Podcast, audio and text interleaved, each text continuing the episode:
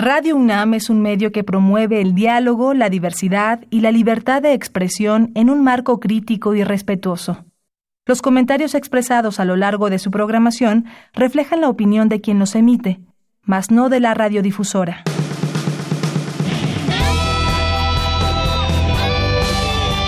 Prisma RU. Relatamos al mundo.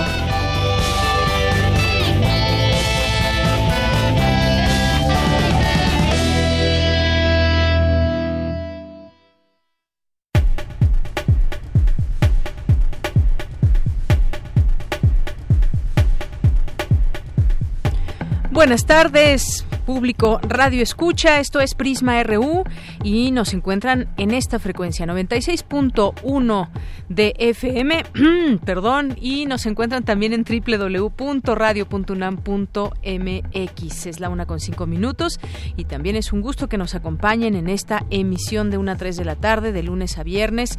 Yo soy Deyanira Morán, a nombre de mis compañeros les saludamos, le damos la más cordial bienvenida y los invitamos a que se queden con nosotros de aquí a las 3 de la tarde, el tiempo que dure el programa y por supuesto continúen en la programación de Radio UNAM.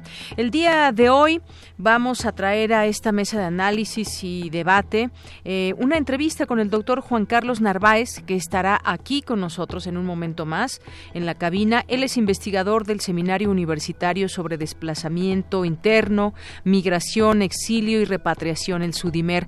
Y con él vamos a platicar sobre todo los acontecimientos que se vivieron el día de ayer eh, allá en el sur de nuestro país, este enfrentamiento entre la Guardia Nacional y migrantes, de qué manera debe ser el paso de los migrantes por México, cuál es el compromiso, pero sobre todo qué es lo que por ley se debe respetar en este sentido, eh, cómo debe ser ese paso de migrantes, qué responsabilidad tiene también México sobre ellos, sobre tener eh, conocimiento de quiénes son, hacia dónde se dirigen, por qué caminos. Cruzar todo el país implica muchas cosas y entre ello también muchos peligros. Vamos a hablar con él de este tema. Después vamos a platicar sobre, ayer veíamos eh, y les recomendábamos en la Gaceta UNAM un artículo que habla sobre un banco de voz que podría ayudar en la identificación de criminales. La UNAM, la UNAM es la que lo prepara y vamos a hablar de este tema. Suena muy interesante y ella nos va a platicar de qué se trata, cómo va a funcionar con la doctora Fernanda López Escobedo, que es doctora en Ciencias del Lenguaje y Lingüística aplicada en la Universidad eh, Pompeu Fabra y coordinadora del Grupo de Ingeniería Lingüística de la UNAM. Ella nos va a explicar todo esto que se está haciendo desde nuestra casa de estudios. Y luego vamos a tener también ya en nuestra segunda hora Vamos a platicar sobre todo este tema de los medicamentos, desabasto, estos de pronto eh, dimes y diretes que hay, si se culpa al eh, director de un hospital o qué está sucediendo, cómo se hacían esas licitaciones de medicamentos y muchas otras cosas que hay en torno a ese tema para tratarlo de comprender de una mejor manera. Vamos a platicar de ese tema. Hoy vamos a tener también en eh, Cultura una entrevista con la escritora Ariesna González sobre la obra La tarea interminable, no se lo pierdan. Y vamos a tener también la información internacional, la información nacional. Hoy hay refractario RU para hablar de los temas que han sido noticia a lo largo de la semana. Y vamos a cerrar con Melomanía RU, las recomendaciones musicales para el fin de semana y más con Dulce Hueta. Así que no se pierdan el programa. Estamos en vivo con mucho gusto. Nuestras redes sociales arroba Prisma RU Twitter y en Facebook nos encuentran encuentran como Prisma RU. Y también nuestro teléfono en cabina es el 55 36 43 39. Gracias por estar con nosotros y desde aquí relatamos al mundo. Relatamos al mundo. Relatamos al mundo.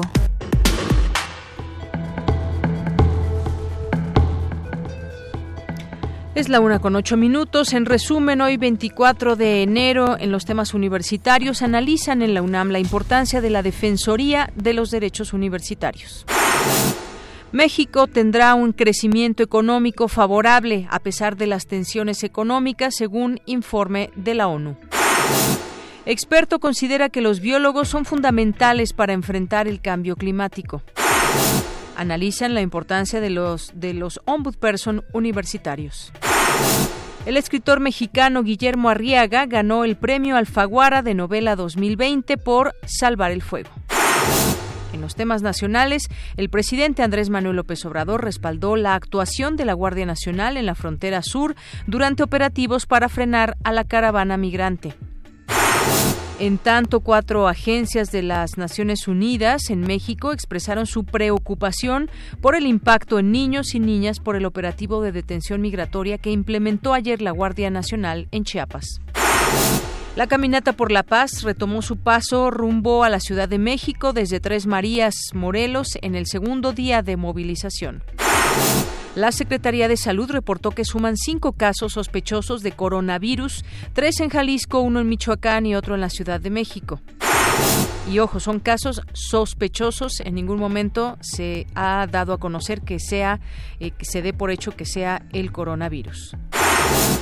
El investigador y editorialista Sergio Aguayo Quesada fue sentenciado a pagar una fianza de 450 mil pesos por concepto de daño moral en prejuicio del exgobernador de Coahuila, Humberto Moreira. El director de Fonatur, Rogelio Jiménez Pons, anunció que el inicio de obra del tren Maya será el próximo 30 de abril. Y en materia internacional, las autoridades de Estados Unidos confirmaron este viernes el segundo caso del coronavirus, en el país luego de que una mujer diera positivo a exámenes realizados en Chicago. El gobierno interino de Bolivia decidió este viernes suspender relaciones diplomáticas con Cuba, país al que acusa de injerencia, anunció la Cancillería. Hoy en la UNAM, ¿Qué hacer y a dónde ir? Hoy es viernes de danza. No te puedes perder la presentación de la Compañía Juvenil de Danza Contemporánea de la UNAM bajo la dirección de la coreógrafa Andrea Chirinos. La cita es hoy, en punto de las 19 horas, mañana sábado y el domingo a las 12.30 del día en el Salón de Danza del Centro Cultural Universitario. La entrada es libre y el cupo limitado. La Facultad de Ingeniería de la UNAM te invita a visitar la exposición Argento, Estática del Movimiento, del artista Pablo Castillo, egresado de la Academia de San Carlos, quien ha recibido reconocimientos y premios en las numerosas exposiciones colectivas e individuales en el ámbito nacional e internacional. Esta muestra está integrada por piezas a partir de materiales reciclados, reuniendo lo orgánico e inorgánico en un solo sitio. Disfruta de esta exposición que se presenta en el Palacio de Minería hasta el próximo 29 de enero. Como parte de la edición número 23 del Tour de Cine Francés, la Filmoteca de la UNAM proyectará el largometraje Amanda, que aborda la historia de David, joven de 20 años, a quien la vida le ha preparado un destino inimaginable cuando su hermana mayor muere en un atentado terrorista. Ahora, él es la única persona que queda para hacerse cargo de Amanda, su sobrina de 7 años. No te pierdas esta conmovedora historia que nos hace reflexionar de lo importante que es vivir cada día como si fuera el último de nuestra existencia. Las funciones serán hoy a las 12, 16 y 19 horas, mañana sábado en punto de las 16.30 y 19 horas y el domingo a las 12, 16 y 19 horas en la sala Julio Bracho en el corazón del Centro Cultural Universitario. La entrada general es de 40 pesos.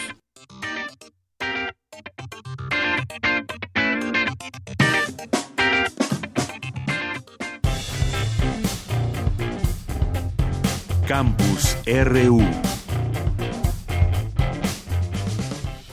Una de la tarde con 13 minutos. Entramos a nuestro campus universitario de este día. Analizan en la UNAM la importancia de la Defensoría de los Derechos Universitarios. Mi compañera Cindy Pérez Ramírez nos tiene esta información. Adelante, Cindy de Prisma RU de Yanira, muy buenas tardes. La Defensoría de los Derechos Universitarios es el órgano creado por el Consejo Universitario para salvaguardar los derechos que establece la legislación en favor de los estudiantes y académicos de la UNAM. La Defensoría es un ombudsman porque interviene para alcanzar soluciones a los problemas planteados por estudiantes y académicos cuando esas situaciones se encuentran dentro de su competencia. No juzga ni emite sentencias, sino que, al igual que todo ombudsman, emite recomendaciones dirigidas a las autoridades cuando se ha vulnerado un derecho establecido en favor de académicos o estudiantes. Ante este panorama se llevó a cabo en el Instituto de Investigaciones Jurídicas de la UNAM la mesa redonda Defensorías Universitarias, Buenas Prácticas, Problemas Similares, Soluciones Diferentes, en donde Juan Luis González Alcántara, ministro de la Suprema Corte de Justicia de la Nación, señaló que al inicio fue difícil implementarla y que solo eran 12 personas recorriendo las oficinas de esta casa de estudios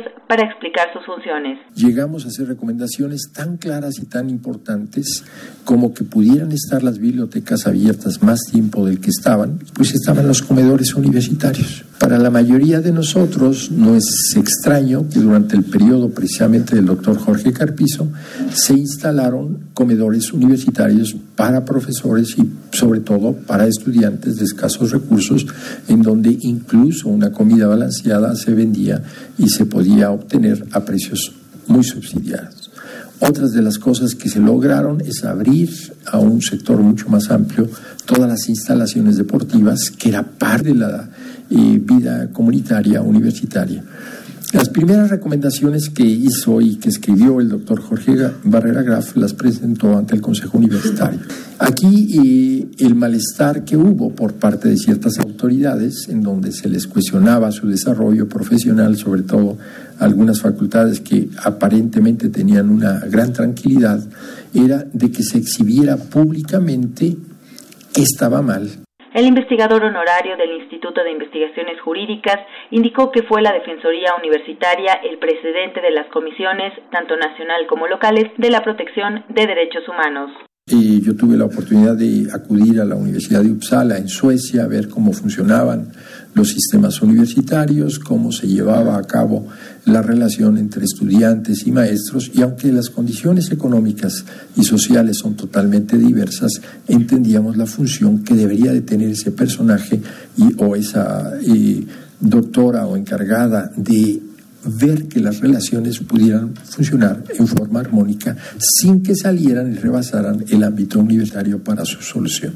Fue tan exitoso el modelo que después implementó a nivel nacional en la hoy Comisión Nacional de Derechos Humanos que tendría que rectificar una de las funciones que tiene, atribuciones, que ha sido una de esas grandes herencias que podemos decir es heredera del pensamiento y del talento que hubo y que hay en el Instituto de Investigaciones Jurídicas hasta la fecha.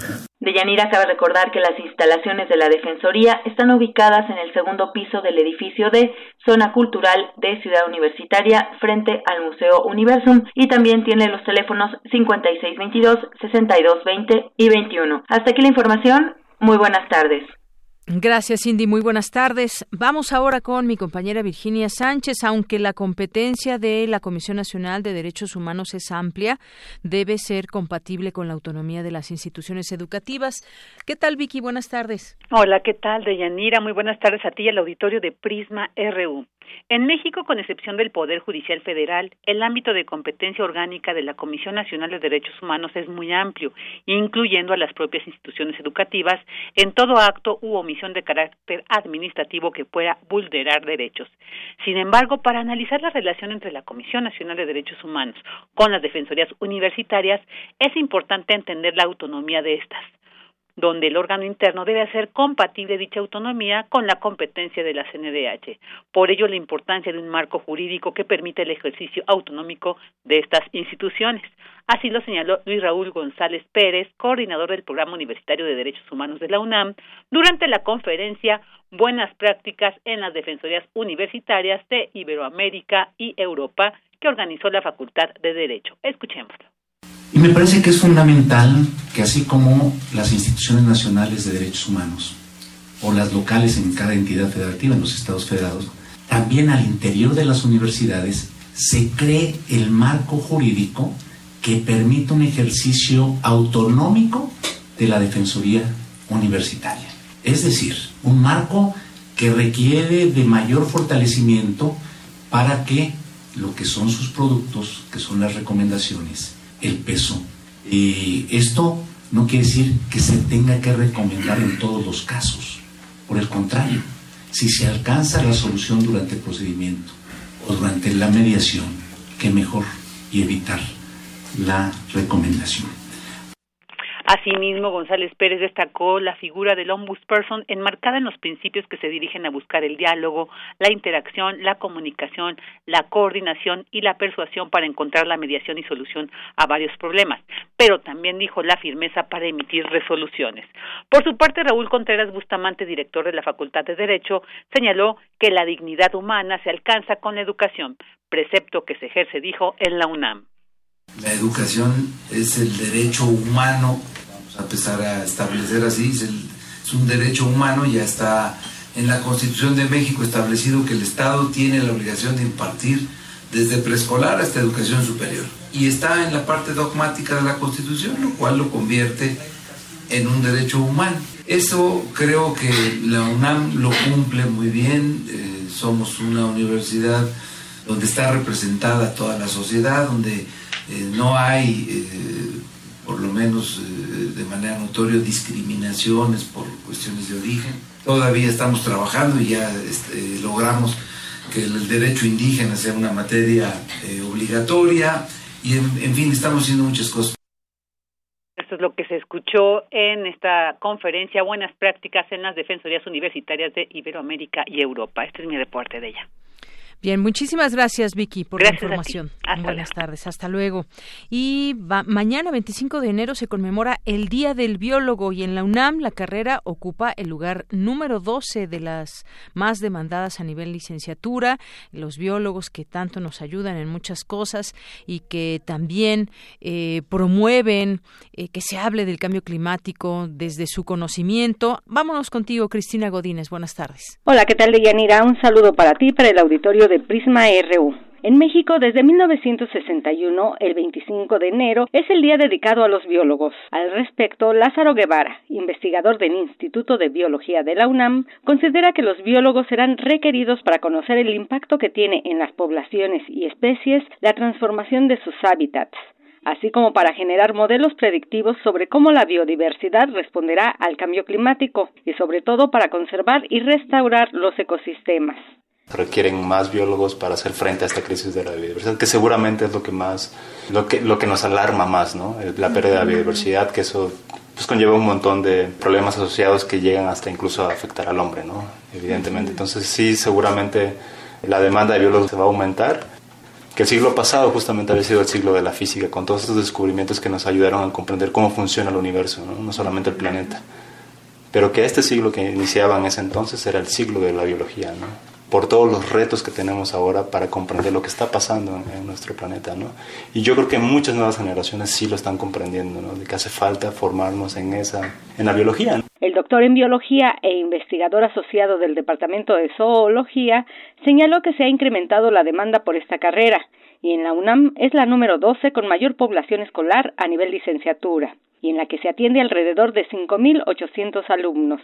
Para muchos jóvenes, precisó Guevara, la biología es como ir al campo para conocer plantas y animales, pero a esta disciplina no solo le incumbe descubrir y describir la biodiversidad, sino también comprender cómo se relacionan las especies, desarrollar proyecciones respecto a cómo las especies y comunidades podrían responder al cambio global, a la transformación de hábitats, al tráfico de especies, la presencia de especies invasoras y a la contaminación. Deyanira, este es mi reporte. Buenas tardes. Queremos escuchar tu voz. Nuestro teléfono en cabina es 55 36 43 39. Porque tu opinión es importante, síguenos en nuestras redes sociales, en Facebook como Prisma RU y en Twitter como arroba PrismaRU. Prisma RU. Relatamos al mundo.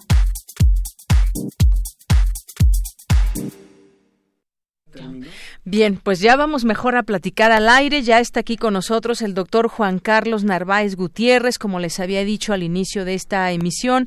Él es investigador del Seminario Universitario sobre Desplazamiento Interno, Migración, Exilio y Repatriación, el SUDIMER. Antes que nada, bienvenido, doctor Juan, ¿cómo estás? Hola, ¿qué tal? Muchísimas gracias por el espacio. Eh, bueno, a la orden tratando de comunicar lo que está sucediendo desde otra perspectiva. Así es. Ayer eh, en específico han sucedido cosas esta, esta semana con, eh, con el paso de, migrantes, pero ayer en especial hubo un enfrentamiento, chocó, choca la Guardia Nacional con los migrantes, estos elementos desmantelaron la caravana que estaba pasando, ahí entre las cifras más o menos varían entre mil, mil quinientos, algunos han señalado hasta dos mil migrantes y que ingresaron a México por la zona de la Tomatera antes de llegar al puente fiscal Suchiate 2, cruzaron el, el río y bueno, ya iban por la carretera y pues ahí se encontraron con la Guardia Nacional o la Guardia Nacional les dio alcance. Y entonces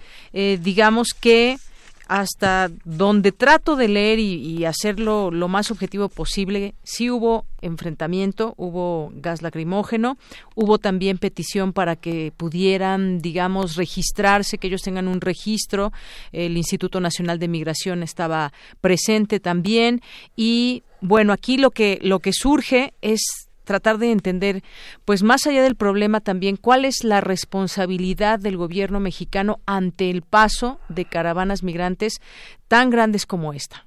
Muy bien, muchas gracias. En primer lugar, creo que eh, tenemos que partir y el gobierno mexicano tiene que partir de un reconocimiento de eh, una crisis humanitaria y de una crisis migratoria que se está viviendo en México, no que no inició, digamos que no inició este lunes pasado, este 21 de enero, sino que inició quizá desde 2014, ¿no? Y una vez más lo que vimos el día de ayer es una gota más que derrama el vaso y que derrama el vaso de la violencia.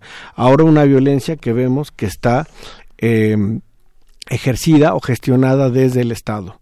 Entonces, ese creo que es el primer punto que tenemos que señalar. Tiene que haber este reconocimiento. El lunes, creo que muchas de las personas que escuchan eh, el eh, Radio UNAM seguramente eh, pudieron escuchar las palabras de Marcelo Ebrard, el mensaje que dio desde la Cancillería diciendo que esto era algo que sucedía cada enero, ¿no? Que que era una peregrinación que venía de Guatemala.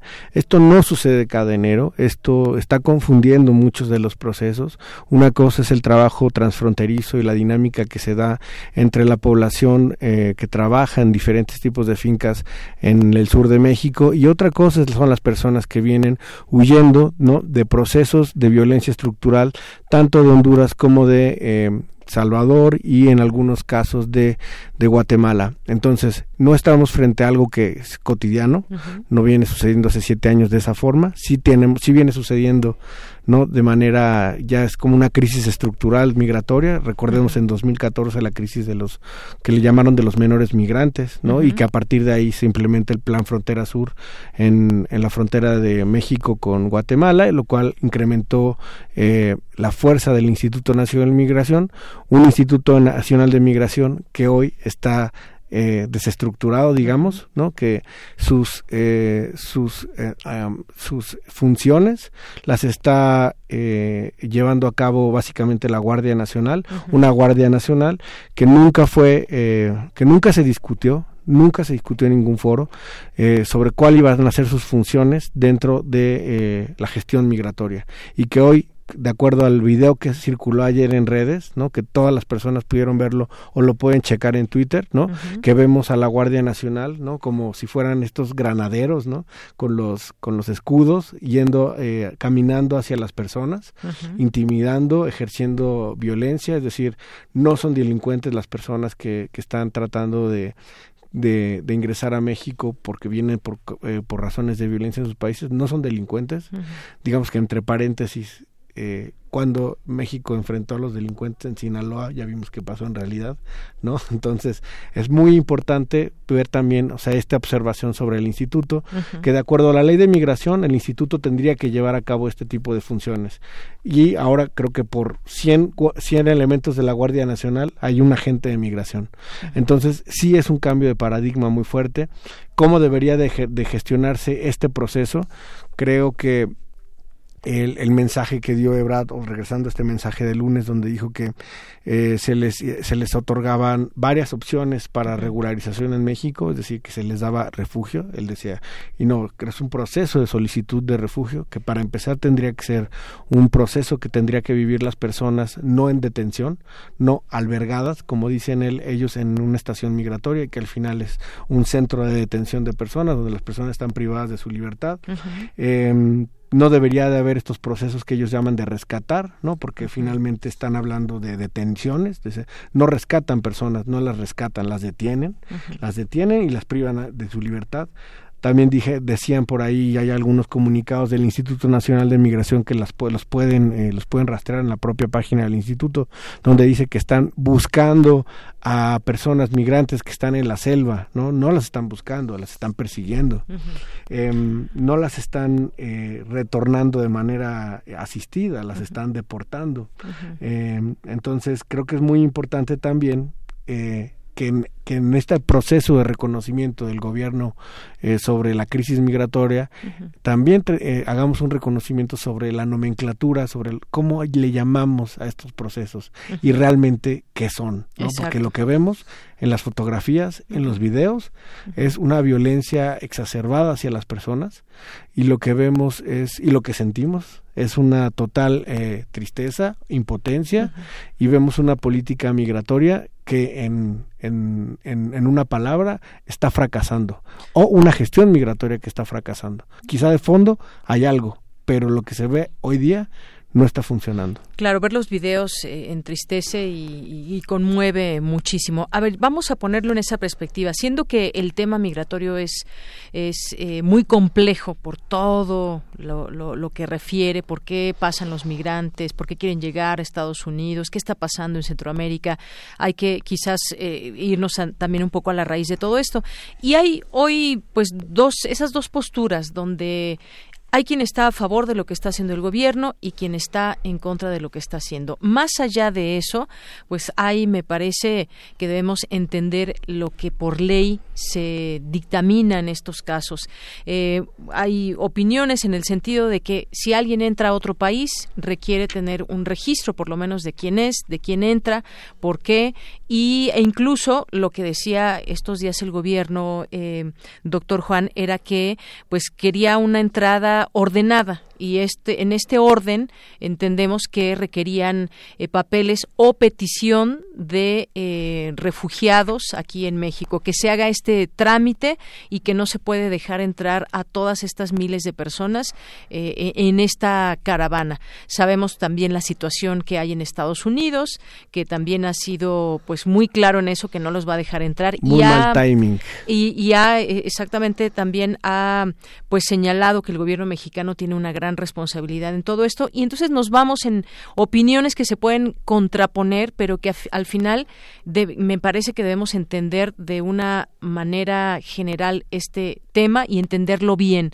Ustedes hicieron un, lanzaron un pronunciamiento y me gustaría que quizás entremos en esto. ¿Qué es lo que lo que dice la ley y cómo se debe tratar a los migrantes, si se les debe permitir o no el paso por México, por qué sí o por qué no. Uno, eh, las personas están eh, huyendo de sus países y están solicitando protección internacional. Y en ese sentido, eh, el país, México, tendría que tener sus puertas abiertas para estas personas. libre tránsito. Libre tránsito o, y en principio lo que sucede es que esta motivación esta es, es, parece que es poco legítima para las autoridades. Se cuestiona y la sociedad cuestiona mucho sobre por qué vienen, eh, por qué quieren cruzar por México. México, México decían por ahí que no es un pasillo para llegar a Estados Unidos, no hay que ponerles alfombra roja a los migrantes para que crucen, a las personas migrantes para que crucen por México. Son muchas actitudes eh, quizá que parten de un yo creo que parten de una desinformación parten de un de una de un proceso alejado a construir empatía. Creo que eso es muy muy importante construir empatía sobre estas personas. Recordemos que México es un país de inmigración de emigración de emigración. O sea es decir cuántos eh, todos los estados de este país tienen población en Estados Unidos y una parte muy importante de esa población es eh, vive y trabaja en Estados Unidos de manera también irregular. Y también pasaron por procesos no de cruce fronterizo con uso de polleros cruzando el desierto etcétera. Lo que es muy eh, es muy contrastante es la posición de la sociedad del propio gobierno ante las personas en esta situación. Ahora eh, de acuerdo a lo que marcaría la ley, ¿no? Tendrían que ellos, eh, tendría que, que sí, que desde el 2005, vamos a hacer un poquito de historia, desde el 2005, este, estos procesos de buscar eh, que se ordenen los flujos migratorios en la frontera sur. Van desde el flujo transfronterizo hasta este flujo de migración en tránsito o que busca, eh, está en un proceso de solicitud de refugio. Esto no es nuevo, o sea, pedir esta parte de registrarse. Recordemos en 2010, el propio gobierno en 2010 decía, ¿cómo vamos a buscar a las personas si no están registradas? Entonces, pero también en ese momento los muchos de los activistas y personas que hoy día están eh, diciendo no queremos que se registren en las fronteras, etcétera, de, abogaban por un libre tránsito, por un libre tránsito más en, en, un contexto como el C4, no, como más bien México adherirse a un C4. México hemos dicho muchas veces que tiene una posición estratégica, no, geográficamente estratégica, claro, pero que hoy día nos está pegando de manera muy fuerte porque finalmente además el timing político en el que estamos hoy inscritos no eh, con el tema del Temec no entonces quizá todo es un mal timing y la gestión migratoria se está yendo de las manos de la de la de la propia de las propias autoridades. Claro. Eh, eh, eh, la, la, secretaria Olga Sánchez Cordero repetía como un mantra ¿no? Eh, el, la, lo que dice el Pacto Mundial de Migración, ¿no? una migración segura, ordenada y regular es una migración segura y eh, ordenada y regular que no se puede dar en este momento como se está dando. Recordemos mejor la escena de enero del año pasado, cuando en el puente se gestionó de otra forma. es decir, también se pedía registrar, pero estaba ICOMAR, estaba ACNUR, estaba el, la OIM, había eh, participación de la sociedad civil, sociedad civil que hoy día está totalmente excluida. ¿no? El día de hoy han salido varios comunicados, un comunicado de la sociedad civil, del bloque latinoamericano sobre el Pacto Mundial, un comunicado de Amnistía Internacional sobre la obstaculización del acceso de organizaciones a derechos humanos a estaciones migratorias.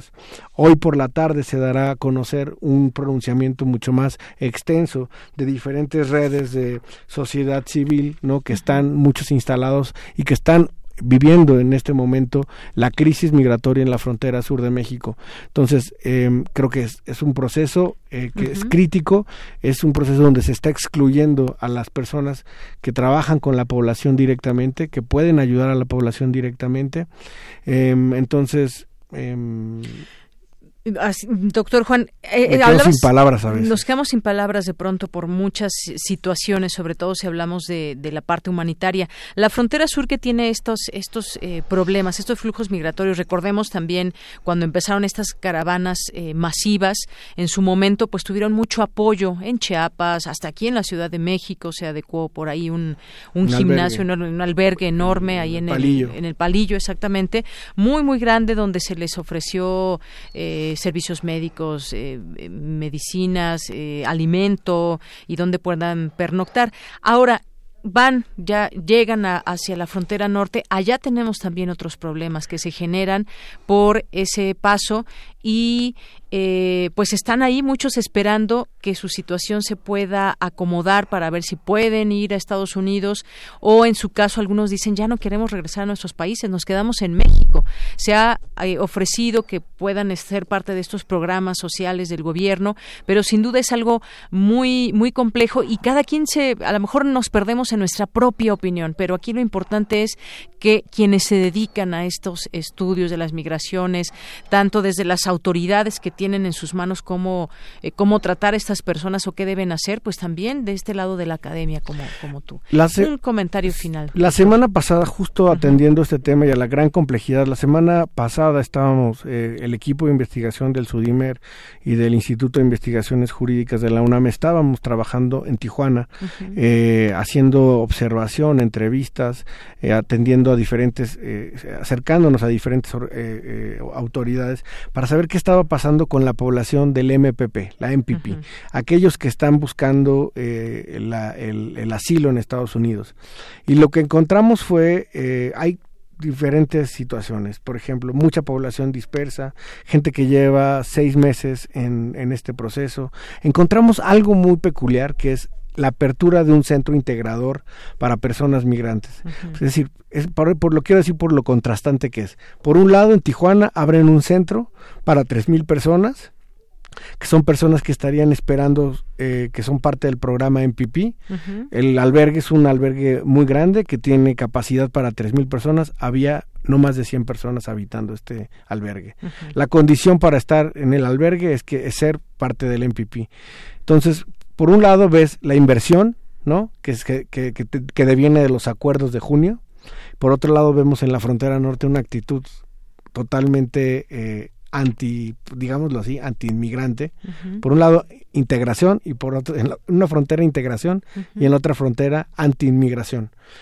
El año pasado, la política migratoria y la gestión migratoria de México fue así abrir puertas, cerrar puertas, abrir puertas, cerrar puertas, eh, dar tarjetas de visitante por razones humanitarias, por un lado, por otro lado, hacer detenciones con la con la Guardia Nacional. Recordemos lo que sucedió en Frontera Norte el año pasado. Recordemos también estas fotos de la Guardia Nacional persiguiendo a personas en la frontera norte. Entonces, estamos ante una crisis humanitaria, pero también creo que ante una crisis eh, de gestión y política migratoria al interior del país. Es decir, estamos acotados, sí, por Estados Unidos, limitados, ¿no? Quizá por Estados Unidos.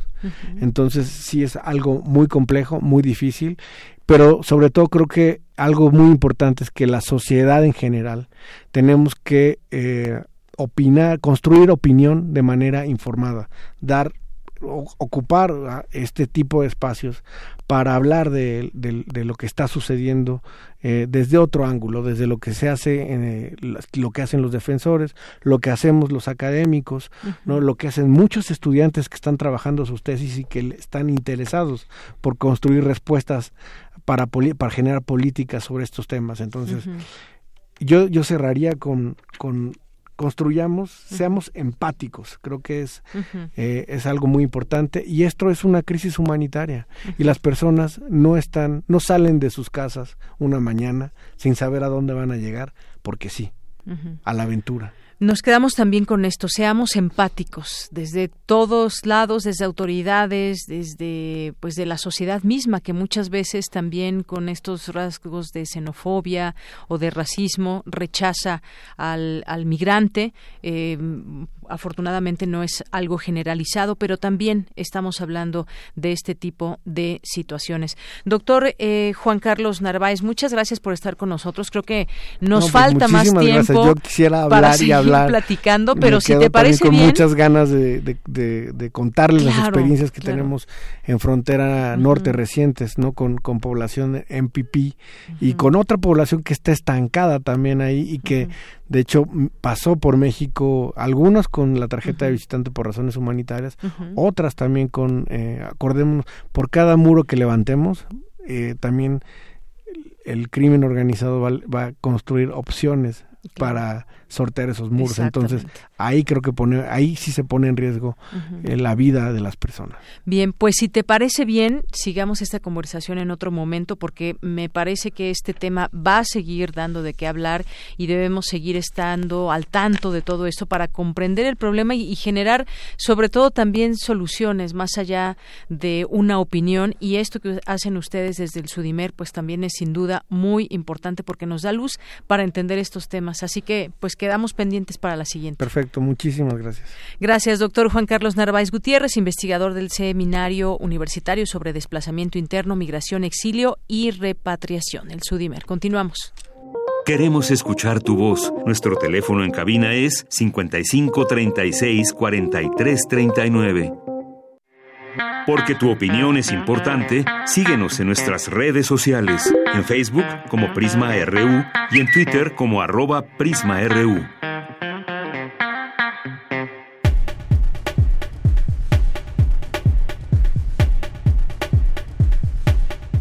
Continuamos una de la tarde con 43 minutos. Ya es en la línea telefónica la doctora Fernanda López Escobedo. Ella es doctora en Ciencias del Lenguaje y Lingüística Aplicada en la Universidad Pompeu Fabra y coordinadora del Grupo de Ingeniería Lingüística de la UNAM. ¿Qué tal, doctora? Bienvenida. Muy buenas tardes. Hola, muy buenas tardes. Eh, doctora, pues quisiéramos preguntarle sobre esto que está preparando la UNAM, un banco de voz que podría ayudar en la identificación de criminales. ¿Cómo es esto? Platíquenos. Sí, bueno, el banco de voces que estamos eh, construyendo se llama CLOE, bueno, así le pusimos, que es las siglas de Corpus de Lengua Oral del Español de México y lo que pretendemos con este corpus es recopilar eh, voces de hablantes de diferentes partes de, de México. O sea, que sea representativo del español que se habla en México. Así es, un banco de voz que podría ser utilizado por los sistemas de procuración de, eh, y justicia de México se prepara desde la UNAM y cómo cómo es que funcionaría. Se comparan voces de personas que han estado involucradas con algún crimen. ¿Cómo cómo sería el funcionamiento, doctora? Actualmente las instituciones de procuración de justicia utilizan softwares que analizan las las grabaciones desde el punto de vista acústico principalmente. Lo que hacen es analizar parámetros acústicos que están presentes en las voces. Y eh, la aportación que queremos hacer con este corpus, este CLOE, es no solo analizar parámetros acústicos, sino buscar otro tipo de características a nivel lingüístico que pueden estar presentes en esas voces y que no necesariamente eh, lo vamos a a detectar o a determinar a partir de, de un parámetro acústico que son los que analizan estos softwares que comúnmente se utilizan. Así es. Y bueno, se habla de que ya actualmente existe un, un, recurso en la Fiscalía General de la República, en la Procuraduría General de Justicia de México, pero este del que estamos hablando, su funcionalidad es limitada, ya, ya que solo contempla parámetros acústicos para realizar las equiparaciones. En este sentido es cuando entra esta investigación, digamos, esta eh, oportunidad con esta nueva herramienta. Exacto, sí, lo que nosotros estamos haciendo es proponer ciertas características o rasgos lingüísticos que podrían asociarse a eh, hablantes, por ejemplo, de determinada edad o determinada zona geográfica y de esta manera esta información puede ser utilizada junto con el análisis de parámetros lingüísticos para poder, eh, pues principalmente perfilar al sujeto que está realizando la grabación desde un punto de vista lingüístico. Así es. Y bueno, esta, digamos, eh, ¿cómo, cómo se va haciendo ese trabajo de, clasificación? Estaba leyendo, por ejemplo, eh, que se hace una clasificación, nivel de estudios, género, edad, eh, se seleccionan también rasgos lingüísticos. Sí. Sí, el corpus tiene, bueno, tenemos un protocolo para la grabación del corpus que consta de cinco partes principales que es un, una parte es un texto leído porque también eso eh, mete variabilidad en los datos que nosotros podamos obtener de las diferentes voces. Entonces lo que estamos intentando con el corpus es que haya representación de diferentes estilos de habla. Entonces las personas leen un texto, este también nos guían a través de un mapa que le llamamos que es una tarea de map task. También tenemos una conversación espontánea con ellos y eh, estamos segmentando o clasificando a los hablantes que participan en este corpus por tres niveles de edad, tres niveles socioeconómicos y estamos también eh, tomando muestra tanto de hablantes femeninos como hablantes masculinos. Así es como los estamos clasificando. Muy bien, ¿y cómo se incorpora este banco de voz? Es decir, todas estas, eh, así como me imagino un banco de datos que tiene muchísima información, pues este banco de voz también tendrá muchísimas voces. ¿Cómo es que se van incorporando o cómo, cómo es que realizan ese trabajo? Sí. Eh, nuestro trabajo es principalmente desarrollar métodos que puedan eh, coadyuvar con los que ya existen en la, y que se utilizan en las instituciones de procuración de justicia. Entonces, realmente lo que nosotros estamos haciendo es generar datos que a nosotros como investigadores nos van a ser útiles para eh, desarrollar nuevos métodos de análisis.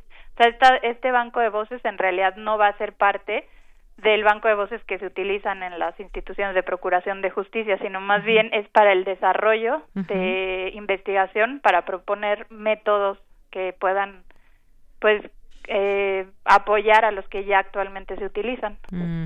O sea, este, este banco de voz, digamos, sería eh, que ustedes lo están haciendo y en este sentido, pues es la manera en cómo se eh, es una ejemplificación, digamos, de cómo se haría cuando una vez que se incorporen voces de personas que sí estén involucradas en, ilícitos. Exacto, sí, sí. Lo que nosotros eh, pretendemos es darle una serie de de rasgos lingüísticos asociados a diferentes características de los hablantes para que los peritos tengan la posibilidad de analizar una grabación de audio a partir de estas características y dar información sobre un posible perfil del hablante que está llevando a cabo esa grabación.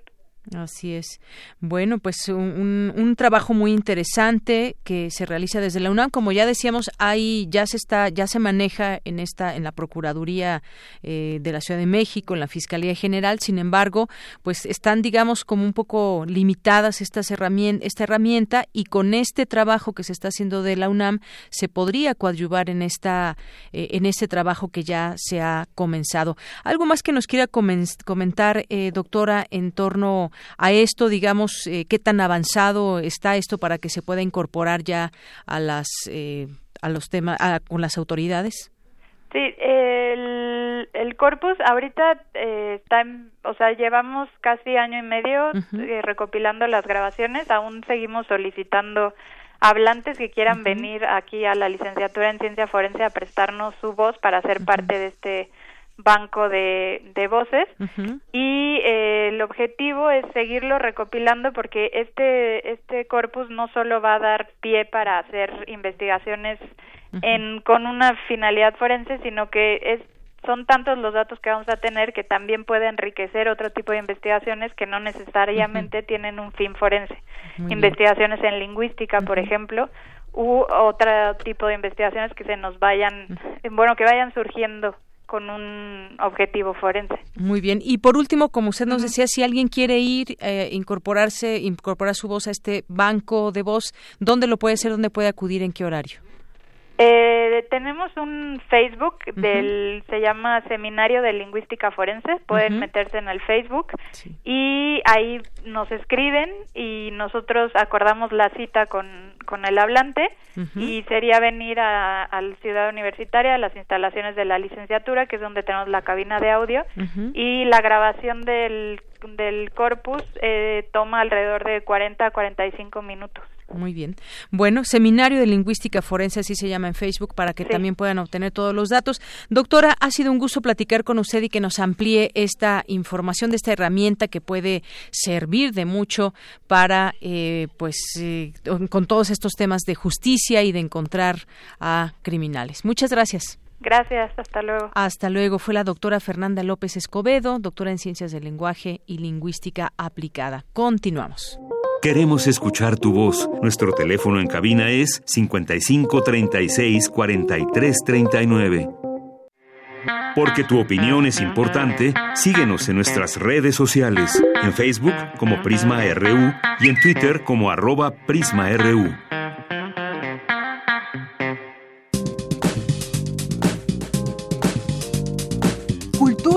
RU. Listas. ¿Qué tal, Vicky? Ya estamos aquí en Cultura. Muy buenas tardes. Hola, ¿qué tal? De ella nuevamente te saludo con mucho gusto y a quienes nos siguen escuchando aquí en Prisma RU. Y bueno, nuevamente eh, en nombre de Tamara Quiroz, quien sigue enfermita y que también le mandamos que esperemos que se aproveche este fin de semana para que se mejore. Y bueno, pues ya estamos en esta sección cultural y bueno, hoy vamos a platicar una propuesta muy interesante. Seguramente quienes somos madres y padres nos hemos preguntado a veces, ¿cómo puedo hacerle para esta cuestión de la escuela, no con los hijos, las tareas? bueno, pues Todo afortunadamente hay una propuesta artística que nos va a invitar a explorar esta, estas posibilidades, ¿no? Para integrarla. Y bueno, pues para platicar ahorita vamos a conocer sobre esto que les digo. Nos acompaña hoy en la cabina de Prisma, aquí de Radio UNAM, en Prisma RU, Ariesna González. Ella es egresada de la licenciatura en actuación de la Escuela Nacional de Arte Teatral. Ha trabajado con directores como Carlos Corona, Valentina Sierra y Fernando Bonilla. Y además ella se especializó en cine en Madrid, España, donde después de residir 11 años se desarrolló mm. como dramaturga y directora de la compañía Entropía Teatro. Ha participado en 15 obras como actriz y manipuladora de títeres y ha escrito y dirigido cinco obras de teatro. O sea que estamos ante una profesional y gran experta del teatro y quien hoy nos viene a hablar de esta pues un espectáculo que aborda la educación infantil y el entorno familiar, la tarea interminable. ¿Qué tal? Muy bienvenida. Muchas gracias, gracias por recibirme aquí en esta cabina. Me encanta que seamos puras mujeres, no lo puedo evitar, eso me emociona. Siempre, la energía siempre es muy especial. Es, diferente la energía, efectivamente. Pues sí, este, acabamos de estrenar el fin de semana pasado eh, La Tarea Interminable, esta es nuestra tercera temporada ya, eh, pero esta vez pues han habido incluso nuevos cambios porque se integró a la dirección Valentina Sierra eh, con quien trabajamos, la verdad, ambos, tanto Yuriev Nieves como yo, de manera maravillosa. Ella es una mujer súper talentosa que, le, que redondeó la obra y ahorita estamos, eh, pues eso, en temporada en el, en el Sergio Magaña. Tal como decías, es un tema eh, lo de la tarea, no solamente para los niños, que sí, por supuesto, es quienes más llevan esta carga, pero es un tema familiar, ¿no? Claro por lo menos eh, hablo de los estudiantes de primaria, por lo menos. Ya quizás secundaria ya van más solos, ¿no? Pero eh, ¿dónde está el acompañamiento de los padres respecto de, la tarea, no? ¿Qué tanto también le corresponde al sistema educativo o, incluso a lo, al, al, sistema laboral, ¿no? Porque las mamás y los papás tienen este, jornadas completas y llegar a las 8 de la noche a hacer tareas y que esa sea la única convivencia, puede ser bastante, eh, generar muchas fricciones, ¿no? Entonces, ¿cómo podemos hacer que la tarea sea algo no tan despreciable y algo más divertido? No tan tortuoso para los niños. Exacto y que sea algo más divertido, ¿no? De quién, de quién sería la labor. Eso es, eso es lo que nos cuestionamos. De los propios niños, que sí, tienen gran responsabilidad, de los padres que tienen mucha responsabilidad, de los de los profesores, de todo el sistema tal y como está planteado, a quién le corresponde, ¿no? Y, y, y, sobre todo eso, en lugar de generar una un, un momento de estrés, pues cómo se puede generar un momento de placer a partir de de la propia tarea, ¿no? Claro, y porque además creo que ahí es donde tenemos mucha responsabilidad las padres, los padres y las madres para la tarea. A veces creemos que, bueno, ya en la escuela les dejaron tal tarea, siéntate, hazla. Sin embargo, ahí también está nuestra responsabilidad en dirigirlos, ¿no? En que escriban bien, en que realmente estén llevando a cabo las instrucciones que les dieron en la tarea, pero a veces esto se vuelve un poco difícil porque como tú bien decías, a veces los tiempos no, no son compatibles. Entonces, qué interesante que esta propuesta este, artística pues nos acompañe en este proceso educativo. ¿Nos puedes contar un poquito cuántos actores, cuántas actrices, cómo está compuesta esta, esta obra? Claro, eh, la obra eh, está actuada y escrita por Yuriev Nieves y, por mí, ¿no? Eh, Yuriev Nieves, eh, con su personaje de hombre bala, ya tiene eh, un repertorio bastante amplio de canciones. E hicimos una obra musical muy hermosa con, sus, con su repertorio, ¿no? Em, somos dos actores en escena, pero yo por mi parte manejo también títeres, entonces eh, somos siete personajes en escena, aunque seamos solo dos actores, ¿no?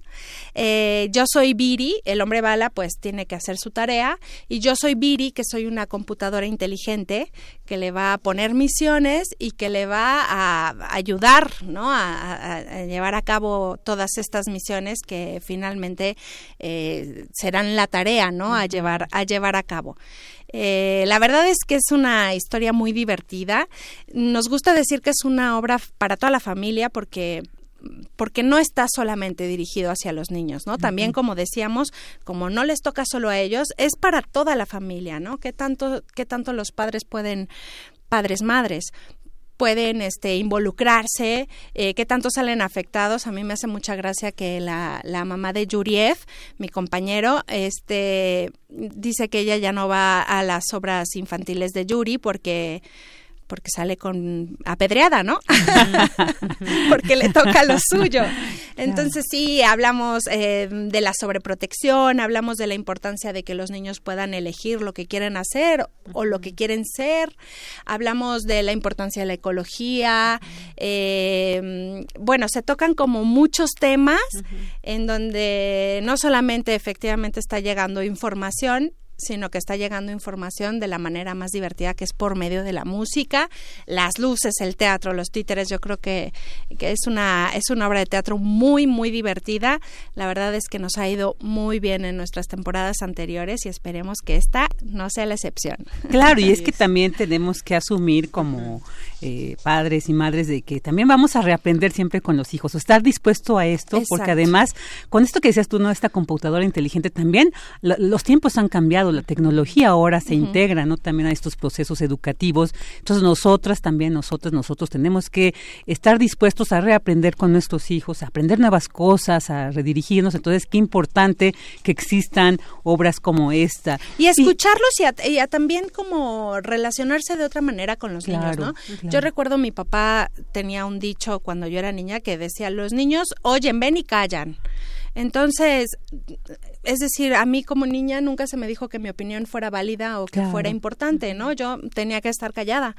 Eh, y ahora creo que es muy importante darle la vuelta y decir no tenemos que escucharlos. Es nuestro momento justamente de reaprender y de reaprender de, cero, ¿no? Y, darle como esa importancia a la infancia que, yo creo que cada, cada vez vamos eh, corroborando que es importantísimo. Que si no se hace en la infancia, es muy complicado hacerlo posteriormente. Definitivamente es una etapa fundamental.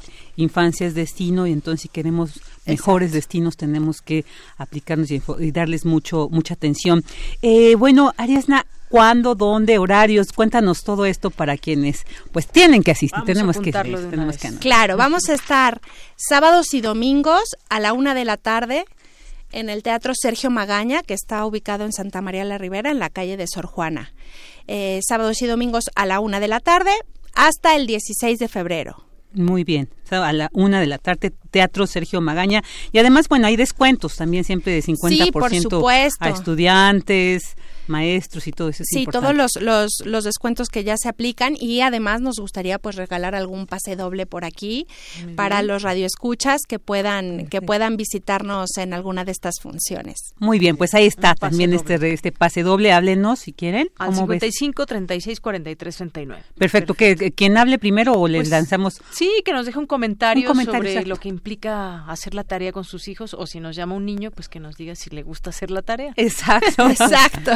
Muy bien, pues Ariesna González, muchas gracias por habernos eh, traído toda esta plática, esta invitación a la tarea interminable. No nos la podemos perder, por supuesto. No solamente hay que eh, quienes seamos madres y padres, yo creo que es, es de interés general esto, pues porque tenemos sobrinos, tenemos siempre hay niños en casa, entonces esto va a ser muy importante. Muchas gracias, Ariesna. Gracias a ustedes por haberme invitado. De verdad, qué a gusto esta energía femenina. Gracias, Ariesna. Gracias, Vicky. Gracias a ti. Continuamos, vamos a hacer un corte y regresamos a la segunda hora de Prisma RU. Prisma RU. Relatamos al mundo.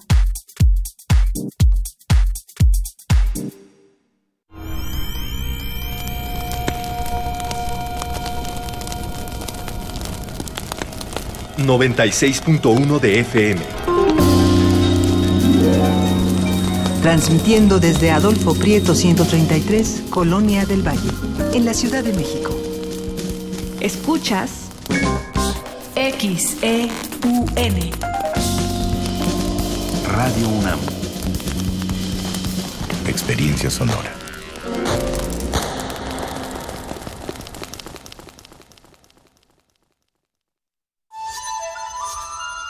Todo, todo, todo nace de la palabra el enojo. El amor. La radio. El hambre. Si lo puedes decir, lo puedes crear. Paz, tiempo. Esta profundidad mestiza de nuestros países.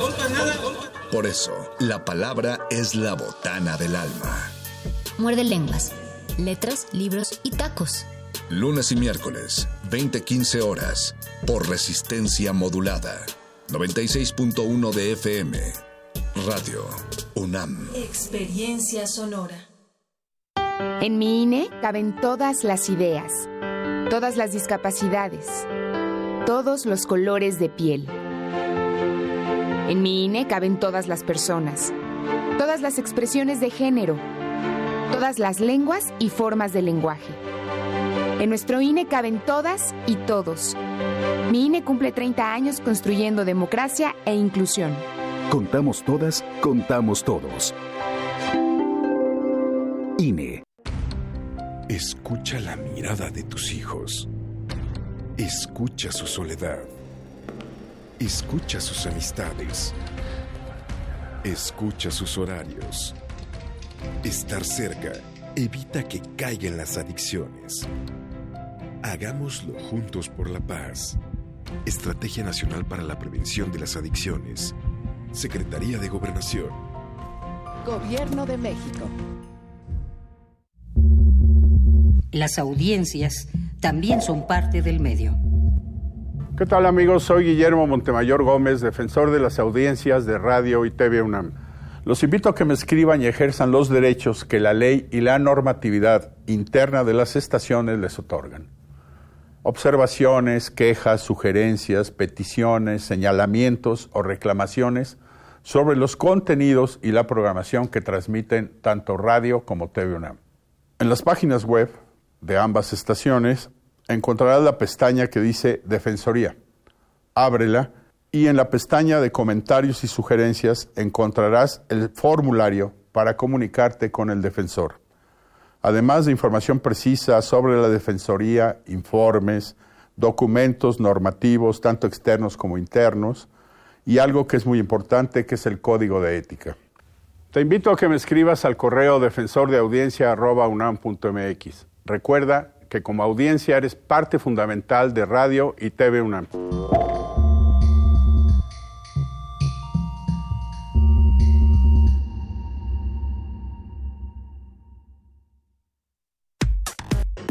Relatamos al mundo.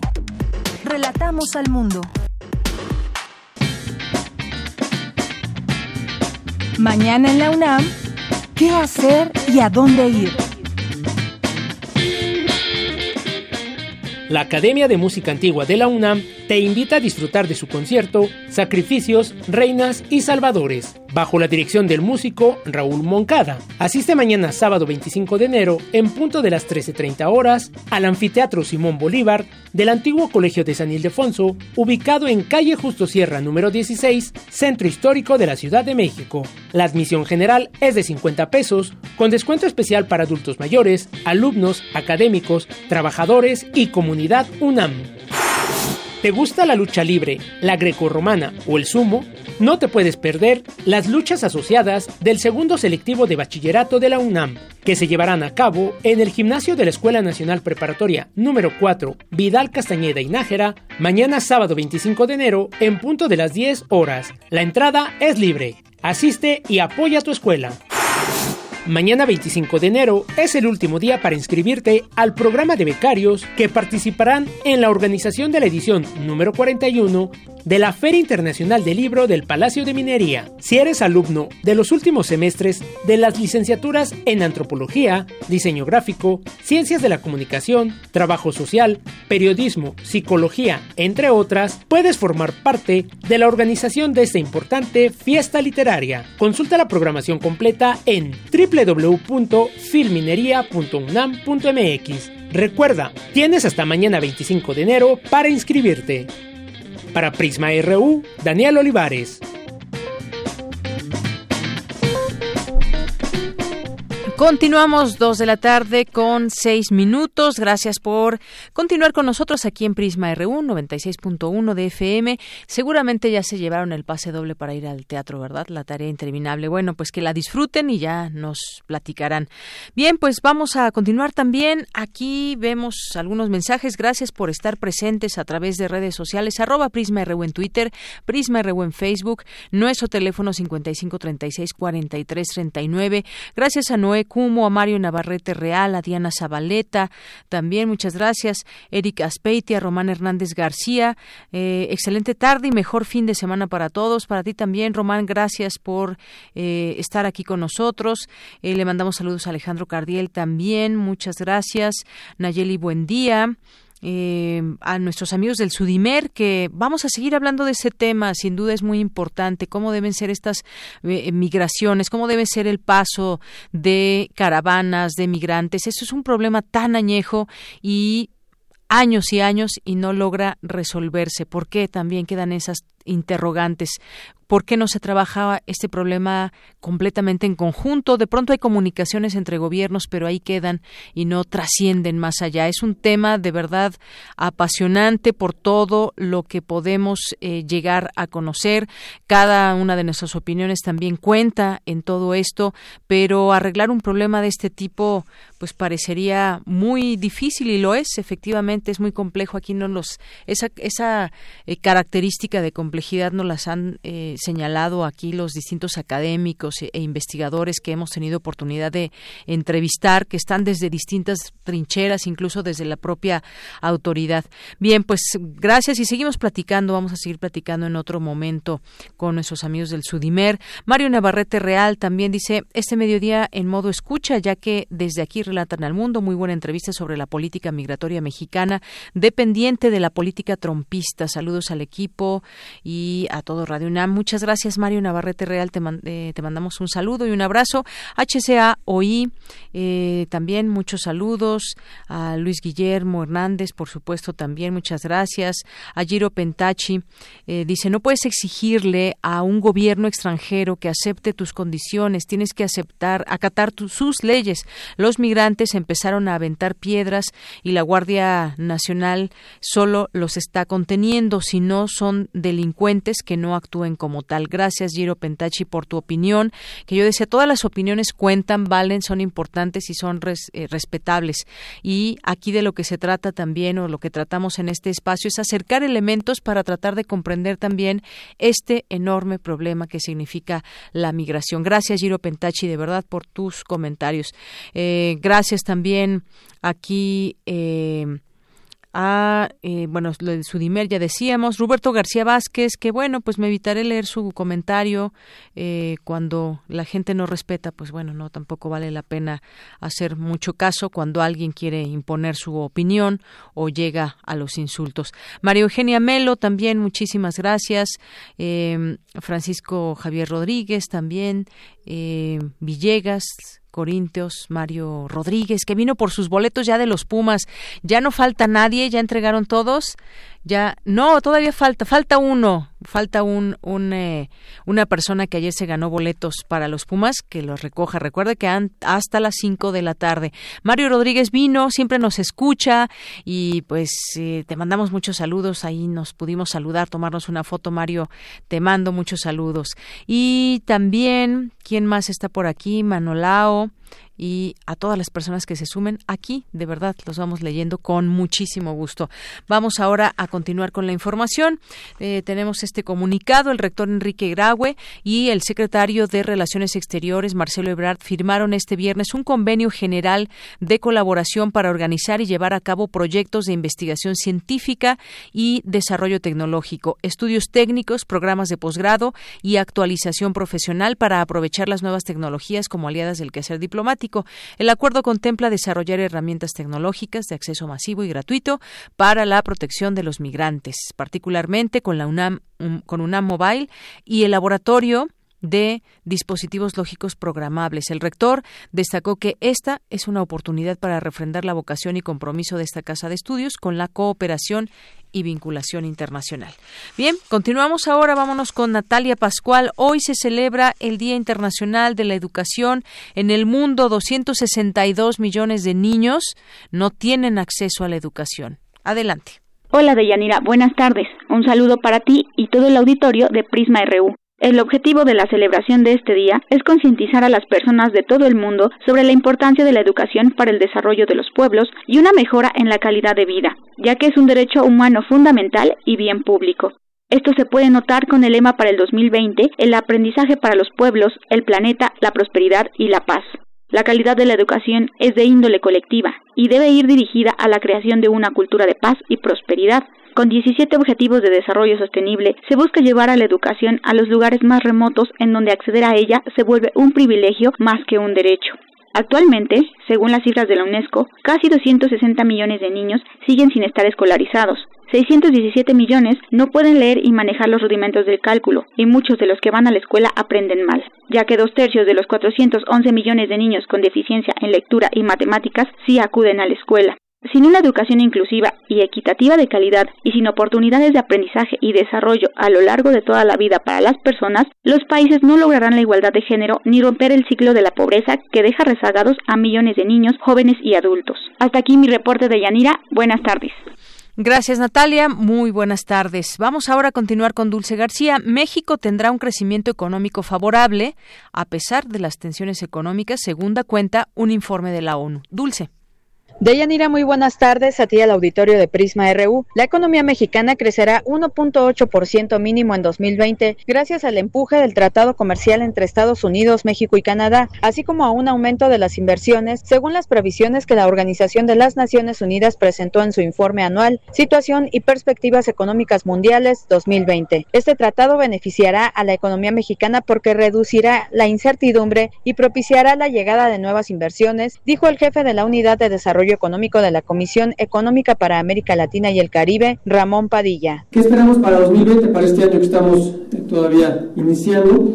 Eh, se continuarán enfrentando riesgos e incertidumbres como eh, el tema de las tensiones comerciales, que se espera todavía prevalezca este año, la escalada de conflictos políticos, hemos tenido un año un, inicio difícil en, esta materia, los, los conflictos eh, geopolíticos, también altos niveles de deuda que enfrentan los países y crecientes riesgos climáticos. En este entorno, lo que se espera es un crecimiento del 2.5%, es decir, una, una, pequeña aceleración del 2.3 al 2.5%.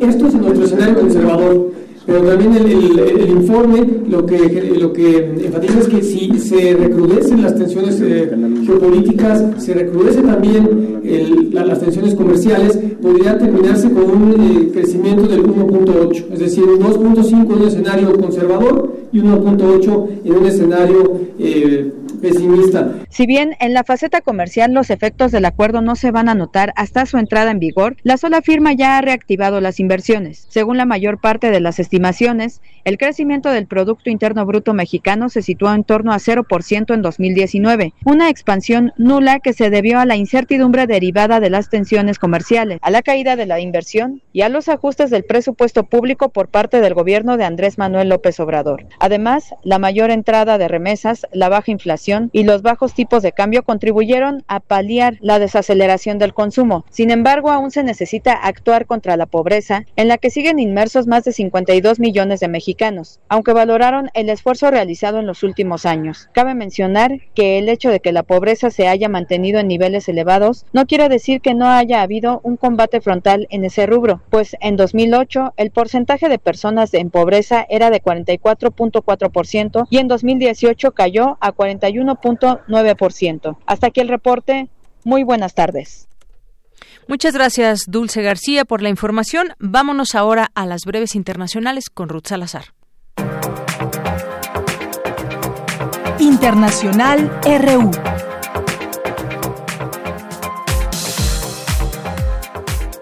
El brote del nuevo coronavirus mortal en China no es todavía una emergencia de salud nacional, afirmó el director general de la Organización Mundial de la Salud, Tedros Adhanom. Sin embargo, fue declarado una emergencia en China, donde el gobierno cerró 13 ciudades, dejando a 40 millones de personas en una especie de cuarentena general, en un esfuerzo sin precedentes para tratar de contener el virus que se ha propagado en la fiebre del Año Nuevo Lunar. Una treintena de soldados estadounidenses sufrieron lesiones cerebrales traumáticas en un reciente ataque aéreo iraní contra una base militar en Irak que albergaba tropas extranjeras, informó este viernes el Pentágono. Alemania se ofreció ayudar a Turquía en la construcción de 10.000 refugios permanentes en el norte de Siria. Ambos países temen una nueva oleada de desplazamientos, como ha ocurrido recientemente tras la última ofensiva de Bashar al-Assad en la región. Es la respuesta a las demandas de Ankara que mantiene a 4 millones de refugiados en su territorio y que tiene el objetivo de combatir el contrabando ilegal de refugiados. El gobierno de Palestina desmintió cualquier tipo de discusión sobre el supuesto plan de Estados Unidos para la paz en Oriente Medio, el llamado Acuerdo del Siglo, luego de que el mandatario estadounidense Donald Trump afirmara que su administración lo había discutido con la nación árabe.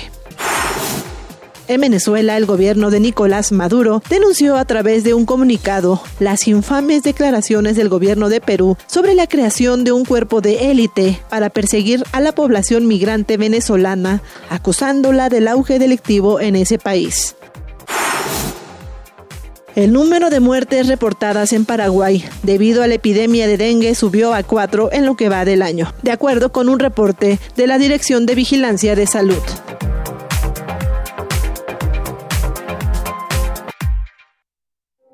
Queremos escuchar tu voz. Nuestro teléfono en cabina es 55 36 43 39. Continuamos dos de la tarde con 18 minutos. Ya tengo en la línea telefónica la doctora Berenice Ramírez.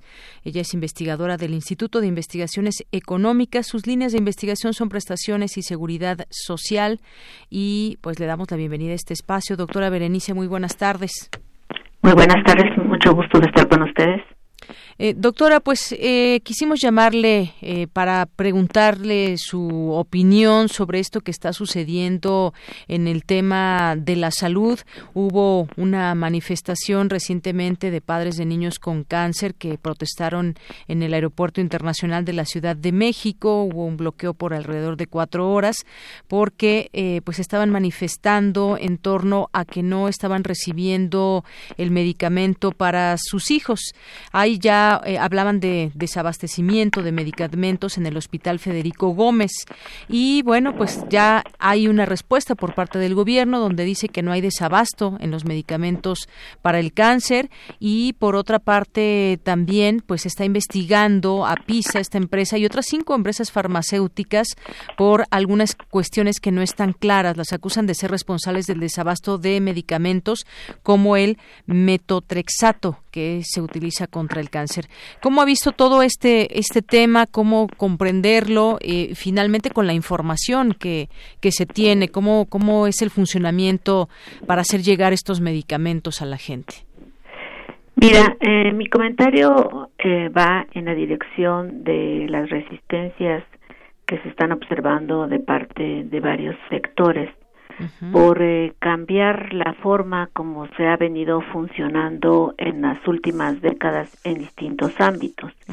Y en el tema de salud hay eh, descontento por aquellos que promovieron el seguro popular y yo quisiera enfocarme a observar los cambios en el modelo de financiamiento que han hecho los reformas tanto del IMSS como del ISTE y el impulso del Seguro Popular, porque se basa en una concepción de separar eh, eh, la, el financiamiento de quien eh, proporciona el servicio.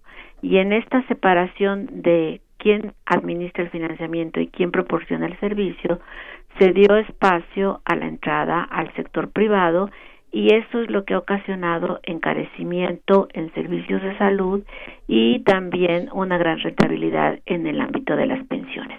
Entonces, esa, ese cambio en el modelo de financiamiento eh, es lo que provoca todo este tipo de descontentos porque en esta relación público-privado el sector privado estaba siendo fuertemente favorecido. Ahora ya en el tema concreto de la distribución de medicamentos, Sabemos que a nivel mundial eh, las farmacéuticas transnacionales se han transformado en un poder económico monopólico mundial muy fuerte, donde buscan su, su distribución y, y impiden que, que, entren algunos otros competidores eh, menores eh, eh, y que eh, ese es un, un, un evento internacional, pero en el ámbito de, de México se, se fortaleció su participación con los cambios que, que yo te decía. Por otro lado, llama mucho la atención que también están aprovechando esta movilización y, y, y, en detrimento de la salud de los niños, eh, realmente lo que la, la, la, la, prensa mostraba eran 20 familias eh, reaccionando en contra de esto en lugares estratégicos de la Ciudad de México para provocar este caos y esta indignación que es lo que le están jugando en un momento político importante, ¿no? Pero por eso yo me quería referir básicamente a el esquema de financiamiento, la entrada del sector privado en estos espacios y por qué eh, esta reacción de perder estas posibilidades que tenían. Efectivamente, este tema me, parece que lo explica muy bien, doctora, y nos da pauta para entender también qué está en juego.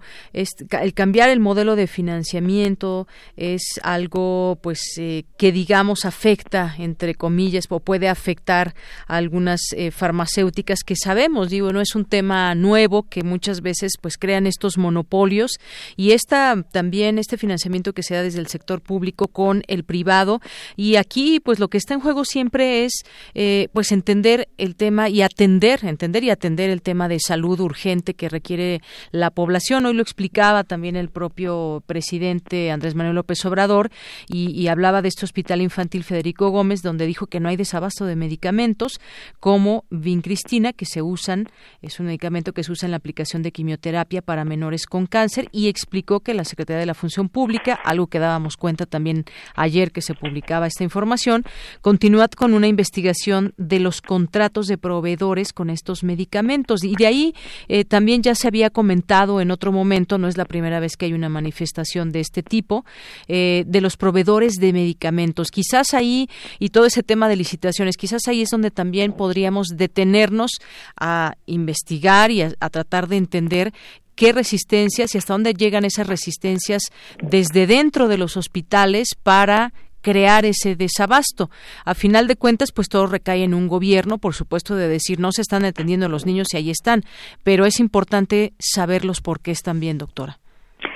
Sí, porque además el, el discurso del gobierno ha sido enfrentar la corrupción y uno de los sectores que, que están eh, vinculados a estas dinámicas han sido todos los proveedores del sector público la forma como, como se dan las eh, eh, las, las, posibilidades de, de hacer su, su, su, su, compra del sector público, se tiene que hacer una revisión. Es un problema muy amplio que se vino generalizando y fortaleciendo en los últimos medio siglo, o sea, no es algo de ayer, ¿no? Y es un elemento que va a llevar tiempo poner en orden todas estas fugas, porque finalmente son recursos públicos y por eso es muy importante, o sea, recursos públicos que todos los mexicanos con nuestros impuestos, desde el IVA hasta de la de la renta aportamos para ese financiamiento y tiene que ser mejor utilizado y por eso necesitamos entrar también a una fuerte discusión acerca de los bienes públicos que se puede mercantilizar y que no y la salud y la seguridad social no deben de entrar en la mercantilización del mercado. Exactamente, esto es sin duda muy importante. Ya el gobierno y agrego estos datos, el gobierno de México investiga cinco empresas farmacéuticas por monopolización y posible relación con el desabasto de medicamentos. Eh, encontraremos estas respuestas en próximos días, en especial con eh, este medicamento que era el metro, metro Trexato. Y bueno se trata de la farmacéutica Pisa que ahora conocemos este nombre y se ha vuelto más famoso quien tiene seis expedientes abiertos. Uno está eh, cerca de pasar al área de responsabilidad. Aquí se dan los nombres de, los de las empresas también que están digamos en, que ya se han inhabilitado. Y bueno todo esto se está haciendo a través de la función pública. Mencionaba usted ese tema también de eh, uno de los lemas de este gobierno ha sido acabar con la corrupción y podemos entender que desde distintos ámbitos, y no es excepción el tema eh, médico, donde puede haber eh, pues muy enraizado este tema de corrupción. Así es. se requiere también un fortalecimiento de todo lo que significa la medicina social.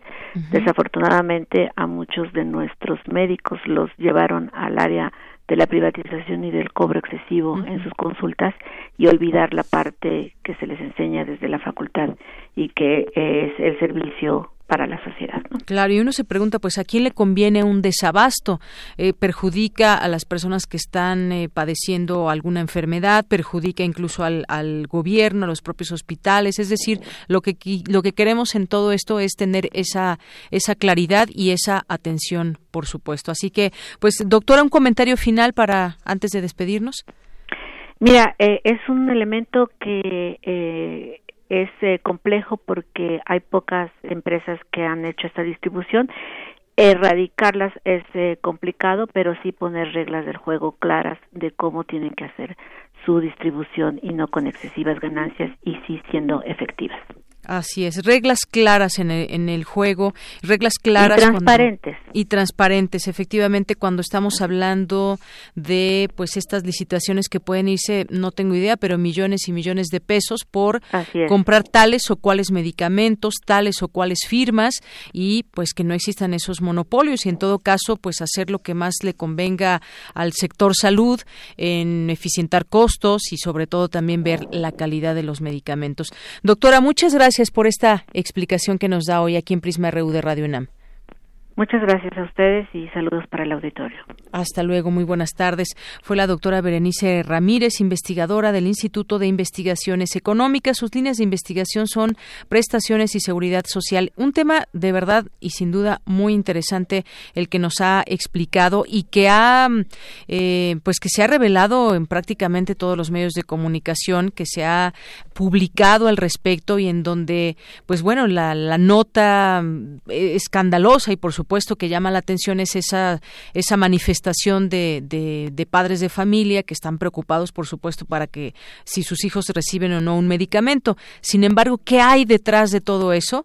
Por supuesto, es importante que no dejemos de entender lo que está en juego y qué puede estar pasando en todo este tema del sector salud que hay en, en juego, como decía la doctora, mucho, mucho dinero de por medio. Continuamos.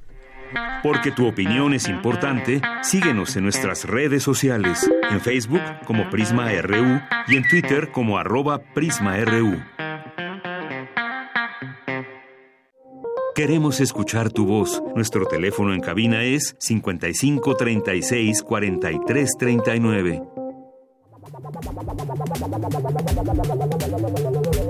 El refractario RU.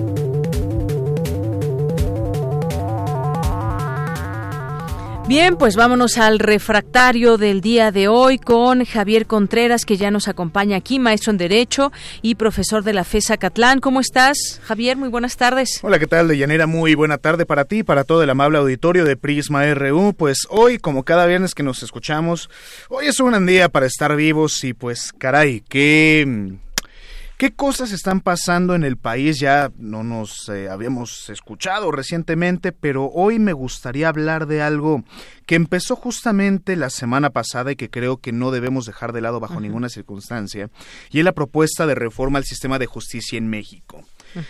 Yo me pregunto hacia dónde se dirige el fiscal Hertz Manero y si efectivamente habrá consensado en algún momento o cuando menos habrá pedido la opinión del Poder Ejecutivo. Hagamos primero un pequeño repaso para nuestro auditorio.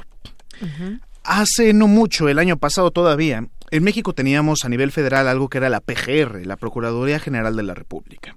Varios colectivos de diferentes organizaciones de la sociedad civil y compañía eh, exigían que se llevara a cabo eh, la transformación de la Procuraduría en Fiscalía, la Fiscalía General de la República. ¿Cuál es la gran diferencia entre la PGR y la ahora FGR? Que se trata de un órgano autónomo, constitucionalmente autónomo y en consecuencia tendría que ser independiente de los otros poderes, especialmente el Ejecutivo. Con esa independencia, con esa autonomía constitucional, el fiscal Hertz Manero propuso una serie de reformas, o bueno, presentó o avisó que iba a presentar una serie de reformas que supuestamente se tendrían que hacer públicas a lo largo del mes de febrero, donde sugiere, propone la transformación de nuestro sistema de justicia y por los borradores que se han filtrado y toda la información disponible en línea, pues se trata de una regresión, podríamos incluso calificar hasta de autoritaria, en el sistema de impartición de justicia en México, de impartición y de procuración de justicia, porque por lo que he podido leer y escuchar, se trata también hasta de modificaciones dentro del Poder Judicial de la Federación, tocando el Consejo de la Judicatura, que tiene que ser tocado efectivamente, pero no sé si esta es la mejor manera, donde se habla de un mecanismo de control que va a depender de la Cámara de Senadores, cosa que tampoco veo viable, pues se trata de la invasión de la independencia de los poderes y eso podría caer en una controversia constitucional. Pero lo que más me preocupa es echar para atrás o derruir el sistema penal acusatorio, donde nos regresaríamos tal vez a los anacrónicos tiempos del sistema inquisitivo, donde vale la pena mencionar llegaban muchas personas a la cárcel, la cárcel justamente se llenaba de pobres, de personas que no podían pagar sus procesos penales. Y hasta de inocentes, ¿no? Sobre todo de inocentes, de personas que no pueden pagar justamente y tampoco recibían la asesoría adecuada ni el apoyo de ningún abogado. Este sistema, el actual, el que tenemos, el adversarial, el acusatorio, pues se trata de un sistema que por supuesto que como todo puede mejorar, pero que se han invertido ya años y millones de pesos en llevar a cabo este sistema como para que de repente llegue el señor fiscal general y proponga una reforma que nos puede devolver a los tiempos que incluso algunas personas seguramente habrán sufrido, el careo y estos procesos interminables escritos, que si bien el sistema acusatorio no es perfecto, pues nos devolvería una época, me parece, muy oscura en el poder eh, judicial de la federación y que seguramente esto llevaría a que se aplique a todo el país, ¿no? Muy bien, bueno, esto por un lado, y ya estaremos eh, discutiendo en su momento qué pasa y hacia dónde va el fiscal Hertzmanero. Y por otra parte, tenemos otro tema que desde, pues, no, no es nuevo este tema, pero a partir del lunes que eh, conocimos los datos de la caravana migrante que pasaría por México y hasta el día de ayer, pues estas noticias de, el papel que está desempeñando la Guardia Nacional. Ya lo comentábamos eh, hace un momento en nuestra primera hora, Javier, en torno a ese tema y de cómo, pues, el gobierno mexicano tiene que cumplir también con ciertas eh, características y hay una ley que hacer cumplir también y por otra parte lo, la complejidad de este problema de la migración y digo problema porque pues no está resuelta la eh, el estatus migratorio de las de las personas que pasan por nuestro territorio. Cómo has visto estos días las reacciones la por una parte pues la autoridad el Instituto Nacional de Migración eh, pues el paso de la caravana desde el presidente que ha sido exitosa este tema de la contención dado que no ha habido lesionados en este sentido. Qué opinas de todo lo que ha pasado pues bien, me parece que es un tema muy complicado, que tendríamos que cuestionarnos como mexicanas y mexicanos cómo recibimos a los migrantes y el trato que le damos. Hace algunos meses tú y yo discutíamos acerca de pues cómo surge este fenómeno de racismo en México. Hay todavía mucho incauto por ahí en las calles que dice que en México no hay racismo, hay clasismo. Por favor, no nos engañemos. México es un país altamente racista, donde encontramos justamente estos fenómenos también, donde la ciudadanía se expresa en contra de los migrantes y empiezan a lloriquear por empleos de poca paga, como ocurre en Estados Unidos, donde dicen es que van a venir los migrantes a quitar nuestros empleos. Por favor, seamos serios en nuestras discusiones y en nuestros planteamientos. Eso no va a pasar, ni está pasando, ni sucederá. Lo que sí veo con mucho con mucha precaución y que creo que se tiene que tocar con mucha cautela es justamente el papel de la Guardia Nacional en todo esto muchas personas en el medio político y en los diferentes este en las diferentes columnas políticas y compañía pues hablan acerca de que si México ahora es el muro de Donald Trump que efectivamente terminamos pagando y ahora nosotros somos la barrera de contención para evitar que los migrantes lleguen a Estados Unidos es cierto que hemos tenido que adecuar parte de nuestras normas migratorias y más que adecuar, aplicar. No debe ser un misterio para las y los mexicanos que muchas de estas regulaciones migratorias ya las teníamos. Más bien lo que estamos haciendo es ejecutar el Estado de Derecho, hacerlo valer. Eso no significa, sin embargo, que se tenga que agredir a los migrantes bajo ninguna circunstancia. Una práctica muy criticada por diferentes colectivos de la sociedad civil son los llamados encapsulamientos. Estamos familiarizados con ello aquí en la Ciudad de México porque ocurren las marchas. Se acercan los cuerpos de policía y justamente eh, rodean a un pequeño grupo de manifestantes y pues generalmente se los llevan detenidos o este u ocurren este tipo de, de fenómenos, ¿no? Una inmovilización. Bueno, pues esto aplicado ya al fenómeno de migración, pues lo podemos ver incluso ya en un célebre video que está circulando en diferentes redes sociales, donde se ve una especie de muro de migrantes y un muro de la Guardia Nacional, donde se acercan los de la Guardia Nacional y comienzan a empujar a este grupo de migrantes. Perdóneme, pero si vemos con detenimiento el video, yo no veo una cuestión de toletazos o de un uso excesivo de la fuerza. Y si no, valdría la pena que nos pusiéramos a discutir con seriedad hasta dónde llega el límite del uso de la fuerza. Esto no significa defender a destajo la actuación de la Guardia Nacional o decir que ahora la Guardia Nacional es quien tiene que suplir al Instituto Nacional de Migración. Nada más lejano de eso. Creo que la Secretaría de Gobernación tiene que cumplir bien con su trabajo, capacitar adecuadamente y si es necesario contratar más agentes del Instituto Nacional de Migración, tenerlos bien capacitados y educados en materia de respeto a los derechos humanos de los migrantes y recordar también al pueblo de México siempre nuestro artículo primero constitucional y el resto de nuestras leyes, que esas personas deberán tener nuestros derechos por el solo hecho de pisar territorio mexicano. No hay que dejar de lado eso. Ahora, me parece que la actuación de la Guardia Nacional ha sido bastante responsable, porque no tenemos registros hasta donde está hecho público de conflictivas mayores, de golpeados, de muertos. No tenemos eso, cuando en administraciones pasadas ocurría de manera recurrente. Pensar entonces en cómo enfrentar esto, creo que es un tema de capacitación Creo que es un tema justamente de brindarles oportunidades también a los migrantes en territorio mexicano, pero tampoco podemos limitar su paso propiamente. Claro, y bueno, pues esta contención muchas veces pues no sucede de la manera más tersa y de la manera más ordenada como como quisiéramos y demás porque también traen los migrantes pues esa inquietud de seguir su camino. Y en el momento en que se les frena por en este caso la Guardia Nacional hay enojo, hay insulto, hay de pues se hace una una serie ahí de una problemática que de pronto es difícil dirimir en los términos de completa tranquilidad. Pero bueno, vamos a seguir observando este, este tema y analizándolo, por supuesto. Eh, Javier, por último, muy rápidamente, México en Davos, ¿qué significa para nuestro país este foro económico mundial? Se habla de que, bueno, eh, es benéfico por todo el tema de las inversiones y demás rápidamente, ¿qué opinas? A mí me parece que es un gran acierto por parte del gobierno de México, del presidente López Obrador, haber enviado a encabezar a la delegación mexicana a la secretaria de Economía, Graciela Márquez Colín. ¿Por qué? Recientemente, pues hemos visto mucho la participación del señor canciller eh, Marcelo Ebrard Casaubon, pero pues hay que recordar que existen dos ministerios en México que llevan temas de exteriores, que son la Secretaría de Relaciones Exteriores, por supuesto, titular por excelencia, pero para temas estrictamente económicos lo lleva también la Secretaría de Economía. Hay incluso una subsecretaría completa ahí, que es la Subsecretaría de Comercio Exterior, que debe atender estas temáticas. Entonces, me parece un gran acierto que para un foro exclusivamente económico sea la secretaria de Economía del Gobierno Federal la que encabece la delegación mexicana.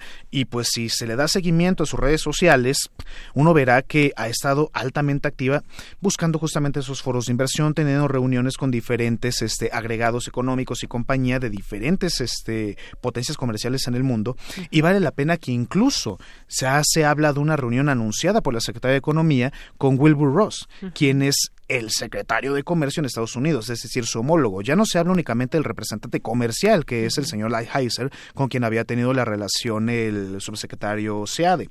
Ya se habla del secretario de Comercio Exterior, lo que muestra los alcances también que tiene este foro. Creo que es un buen mensaje para México que podamos presentarnos estos foros, mantener una presencia constante con una profesional en el ramo y que seguramente tendrá buenos resultados en tanto la atracción de inversiones en el Estado mexicano. Muy bien.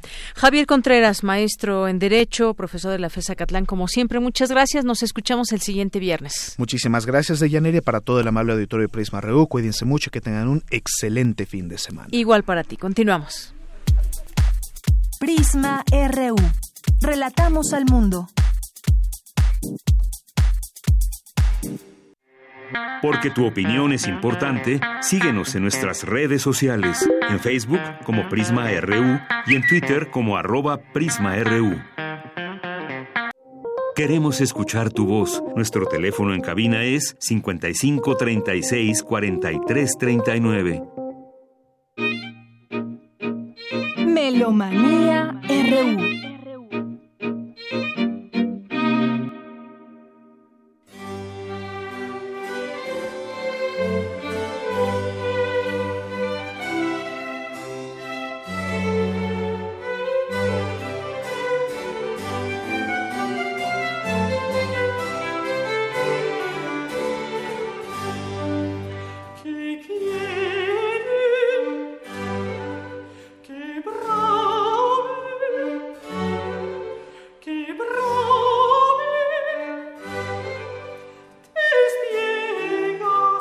Bueno, pues estábamos aquí disfrutando de estas galletas horneadas que hizo Dulce por su cumpleaños. Más bien es un maravilloso regalo de tantos. Muchas gracias por todas sus felicitaciones. Muchas felicidades y pues hoy es Melomanía. Hoy es Melomanía y bueno, comparto esta dichosa fecha con el nacimiento en 1705 de Carlo Broschi, conocido mejor y nada menos que como Farinelli. Y bueno, pues estamos escuchando qué preguntas, qué anhelas de la ópera Nisa y Tirce de Nicola Conforto, compositor italiano del siglo XVIII. Oigamos un poquitito más y vámonos con las invitaciones porque tenemos muchas para empezar la cartelera de la Coordinación Nacional de Música y Ópera del Instituto Nacional de Bellas Artes con José Julio Díaz Infante. Lo que pasa más importante, porque son muchísimos, tuvimos que escoger cinco, del viernes, hoy viernes, al domingo. Escuchemos un poquito a Farinelli.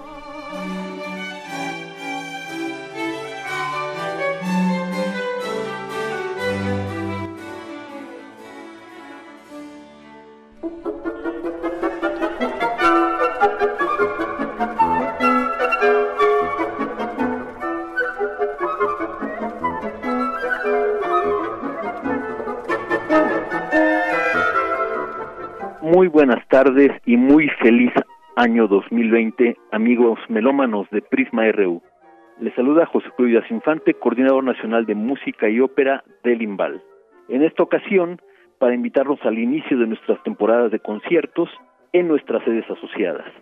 Empezamos hoy a las 6.30 de la tarde en la Biblioteca Vasconcelos, ahí en Buenavista, con el primer concierto de temporada del Quinteto de Alientos de Bellas Artes agrupación que fue formada en 2006 con miembros concertistas de Bellas Artes, que después dejó de presentarse por algunos años y que desde hace tres años hemos estado reviviendo con maravillosos resultados, están tocando a un gran nivel. Inician el año con un programa francés del siglo XX, de diferentes corrientes, obras de Paul Tafanel, las tres piezas breves de Jacques Ibert, y concluyen con una obra de un compositor más contemporáneo, pero que es neoclásico, Jean-François, su quinteto número uno. Imperdible concierto para poder escuchar esta maravillosa combinación de instrumentos, esta tímbrica que nos da el quinteto de alientos. Son programas que no escuchamos con mucha frecuencia y esta es una maravillosa oportunidad en este maravilloso espacio que es la Biblioteca Vasconcelos.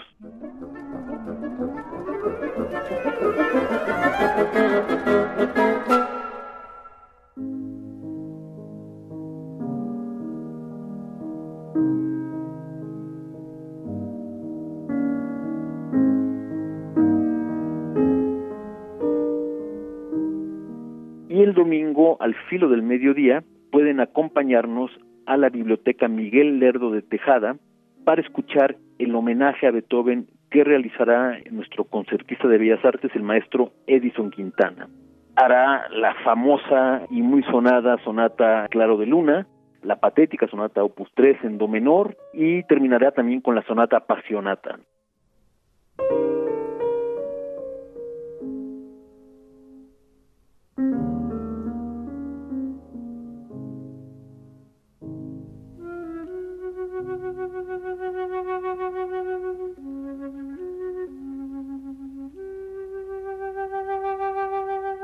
A la una de la tarde pueden pasar al Museo Franz Meyer, donde tenemos la presentación de Rafa Urrusti, gran flautista, concertista de Bellas Artes, que hará un programa de flauta sola, que también es algo no muy común. Tendremos la suite en la menor de Johann Sebastian Bach, de Edgar Varese, padre de la música contemporánea francesa, densidad 21.5, otra obra de Pierre Octave Ferrand, otra obra del británico Malcolm Arnold y una transcripción de un capricho de Paganini, el capricho número 24, arreglo para flauta.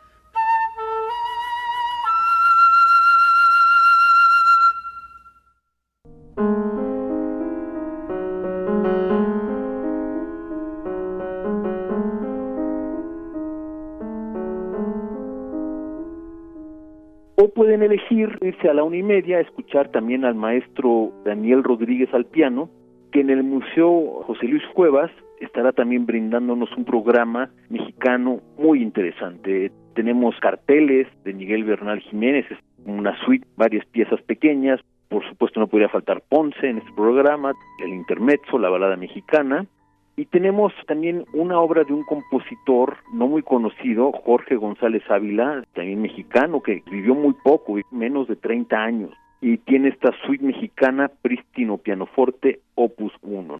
Y del mismo modo tendremos Fiesta y Tocata de Isaías Noriega de la Vega, también mexicano, fallecido en 1993,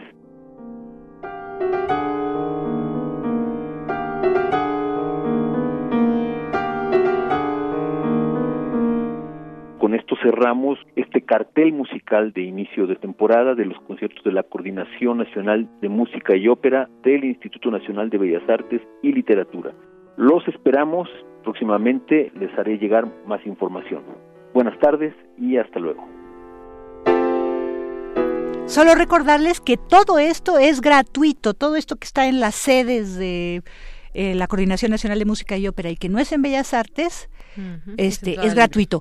En Bellas Artes, bueno, la sala Manuel M. Ponce son 20 pesos y ahora tenemos una invitación maravilloso. Empieza la música contemporánea, una celebración. Leo se llama el concierto inaugural del CEPRO Music. Escuchemos a su director artístico, José Luis Castillo, para que nos invite al concierto de mañana a las 5. No se lo vayan a perder.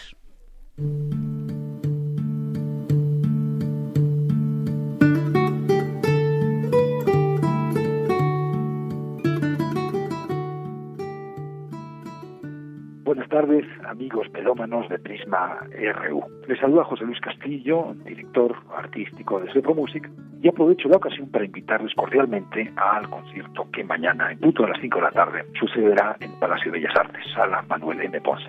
El concierto inaugural de esta temporada, que va a ser, promete ser fascinante, inicia con varias celebraciones. De hecho, esa gran celebración nos da como título al programa una celebración Leo. ¿Y por qué Leo?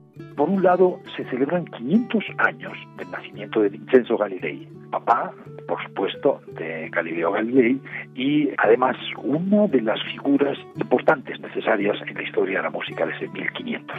Curiosamente vamos a mezclar música suya, de hecho un saltarello, una gallarda y un motete, en concreto en éxito Israel, con varios leos.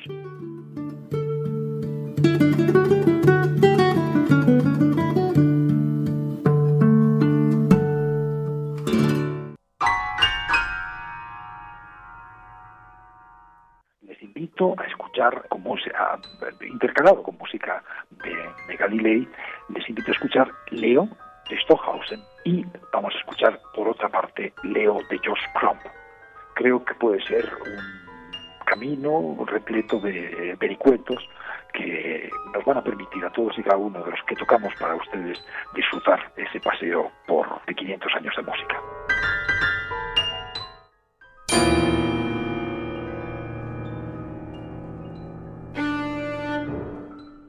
Inmediatamente continuamos con Leo de Robert Gerard, compositor catalán, exiliado en el Reino Unido por motivos políticos, como todos sabemos, de la guerra civil, que hace al final de su vida esta partitura Leo, entendiendo que es una de las piezas fundamentales del post-dodecafonismo que facilitó, entre otras cosas, multitud de piezas para esa instrumentación y sobre todo en esa propuesta orquestal, en esa propuesta sonora, en esa propuesta de instrumentación que hizo este compositor catalán.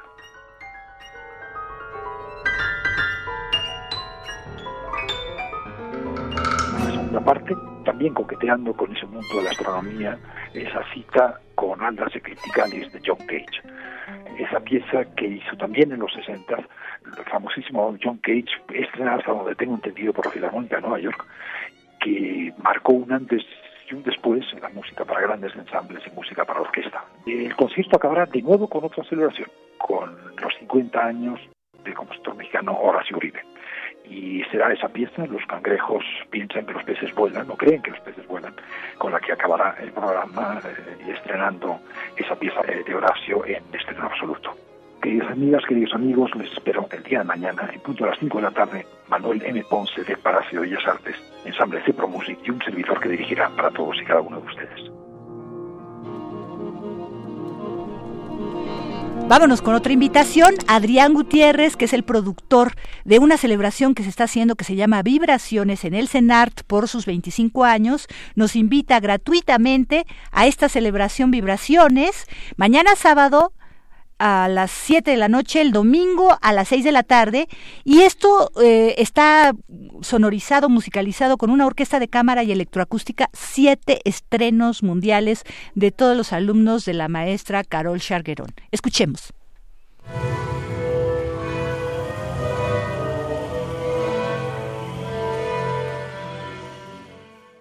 Muy buenas tardes, amigos melómanos de Prisma RU. Soy Adrián Gutiérrez, director del ensamble Kandinsky y director del proyecto Vibramos, proyecto que se presentará mañana y pasado mañana en el Centro Nacional de las Artes. Mañana será a las 7 pm y pasado mañana, es decir, el domingo, será a las 6 pm.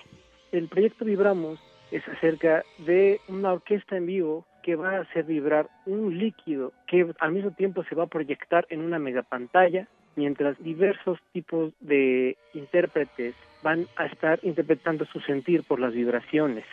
Se van a estrenar siete piezas nuevas de compositores jóvenes de la Superior de Música, al mismo tiempo que van a estar también estrenando coreografía los maestros del proyecto. Es un espectáculo para mayores de seis años y esperamos verlos por ahí. Muchas gracias.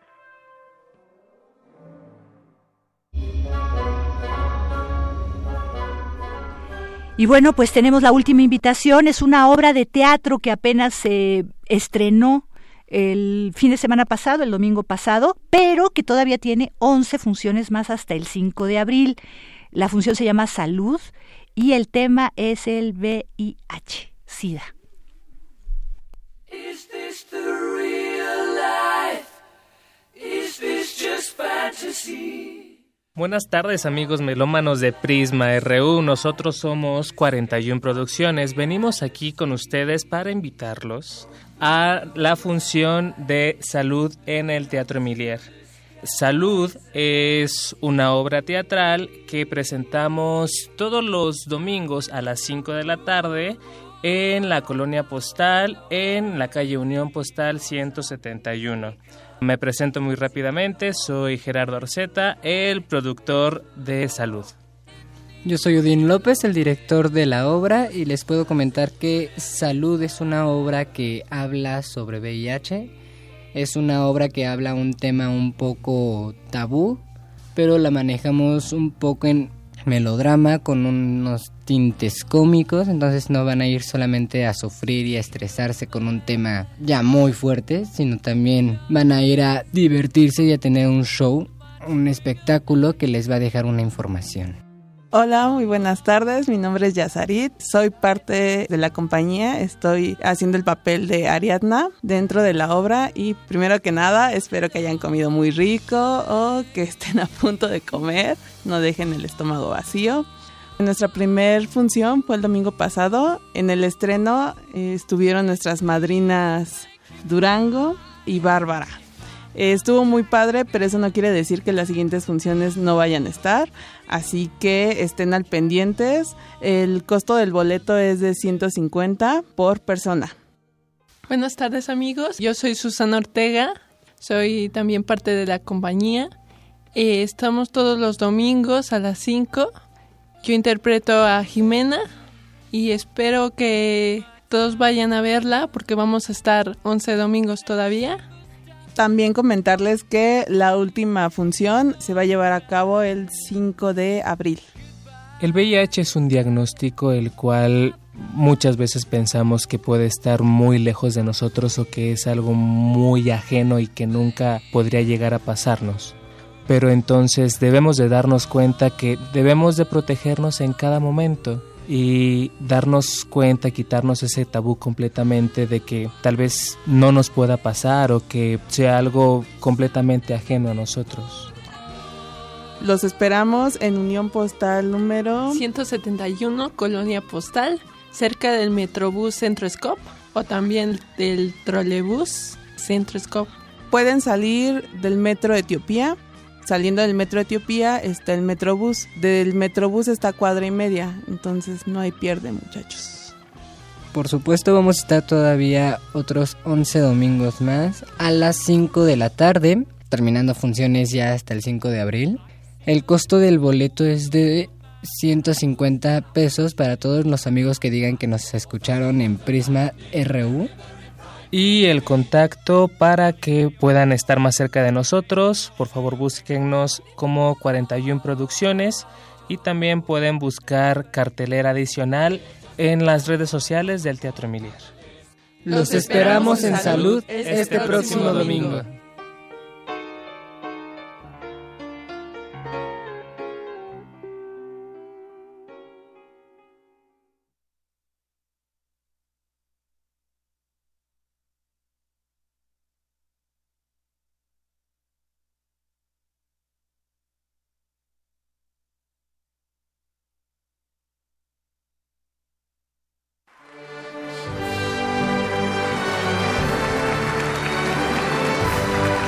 Ya ves por qué nos estábamos tardando. Ay, yo quería oír a Karaindrou.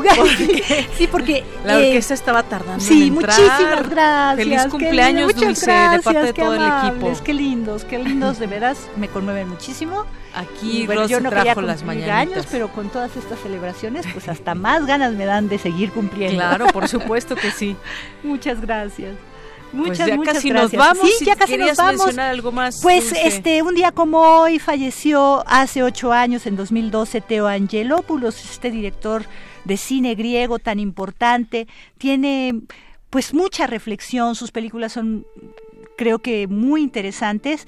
Y tenemos música de Eleni Karaindrou también, ella es este eh, pianista y directora del ensamble griega. Ella está tocando el piano en esta grabación. Es de la película homónima de Teo Angelopoulos, el, el polvo del tiempo, una película que se hizo en 2009. Disfruten un poquito esto y ya nos despedimos. Muchísimas gracias por todo.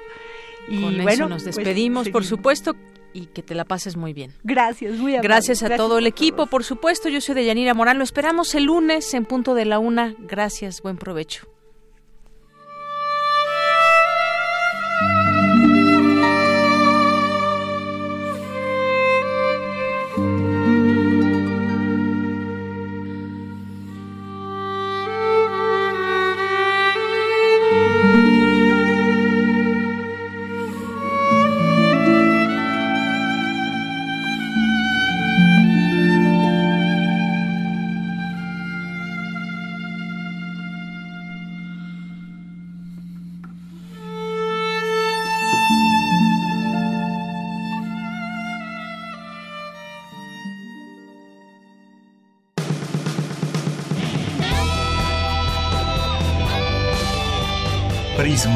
RU.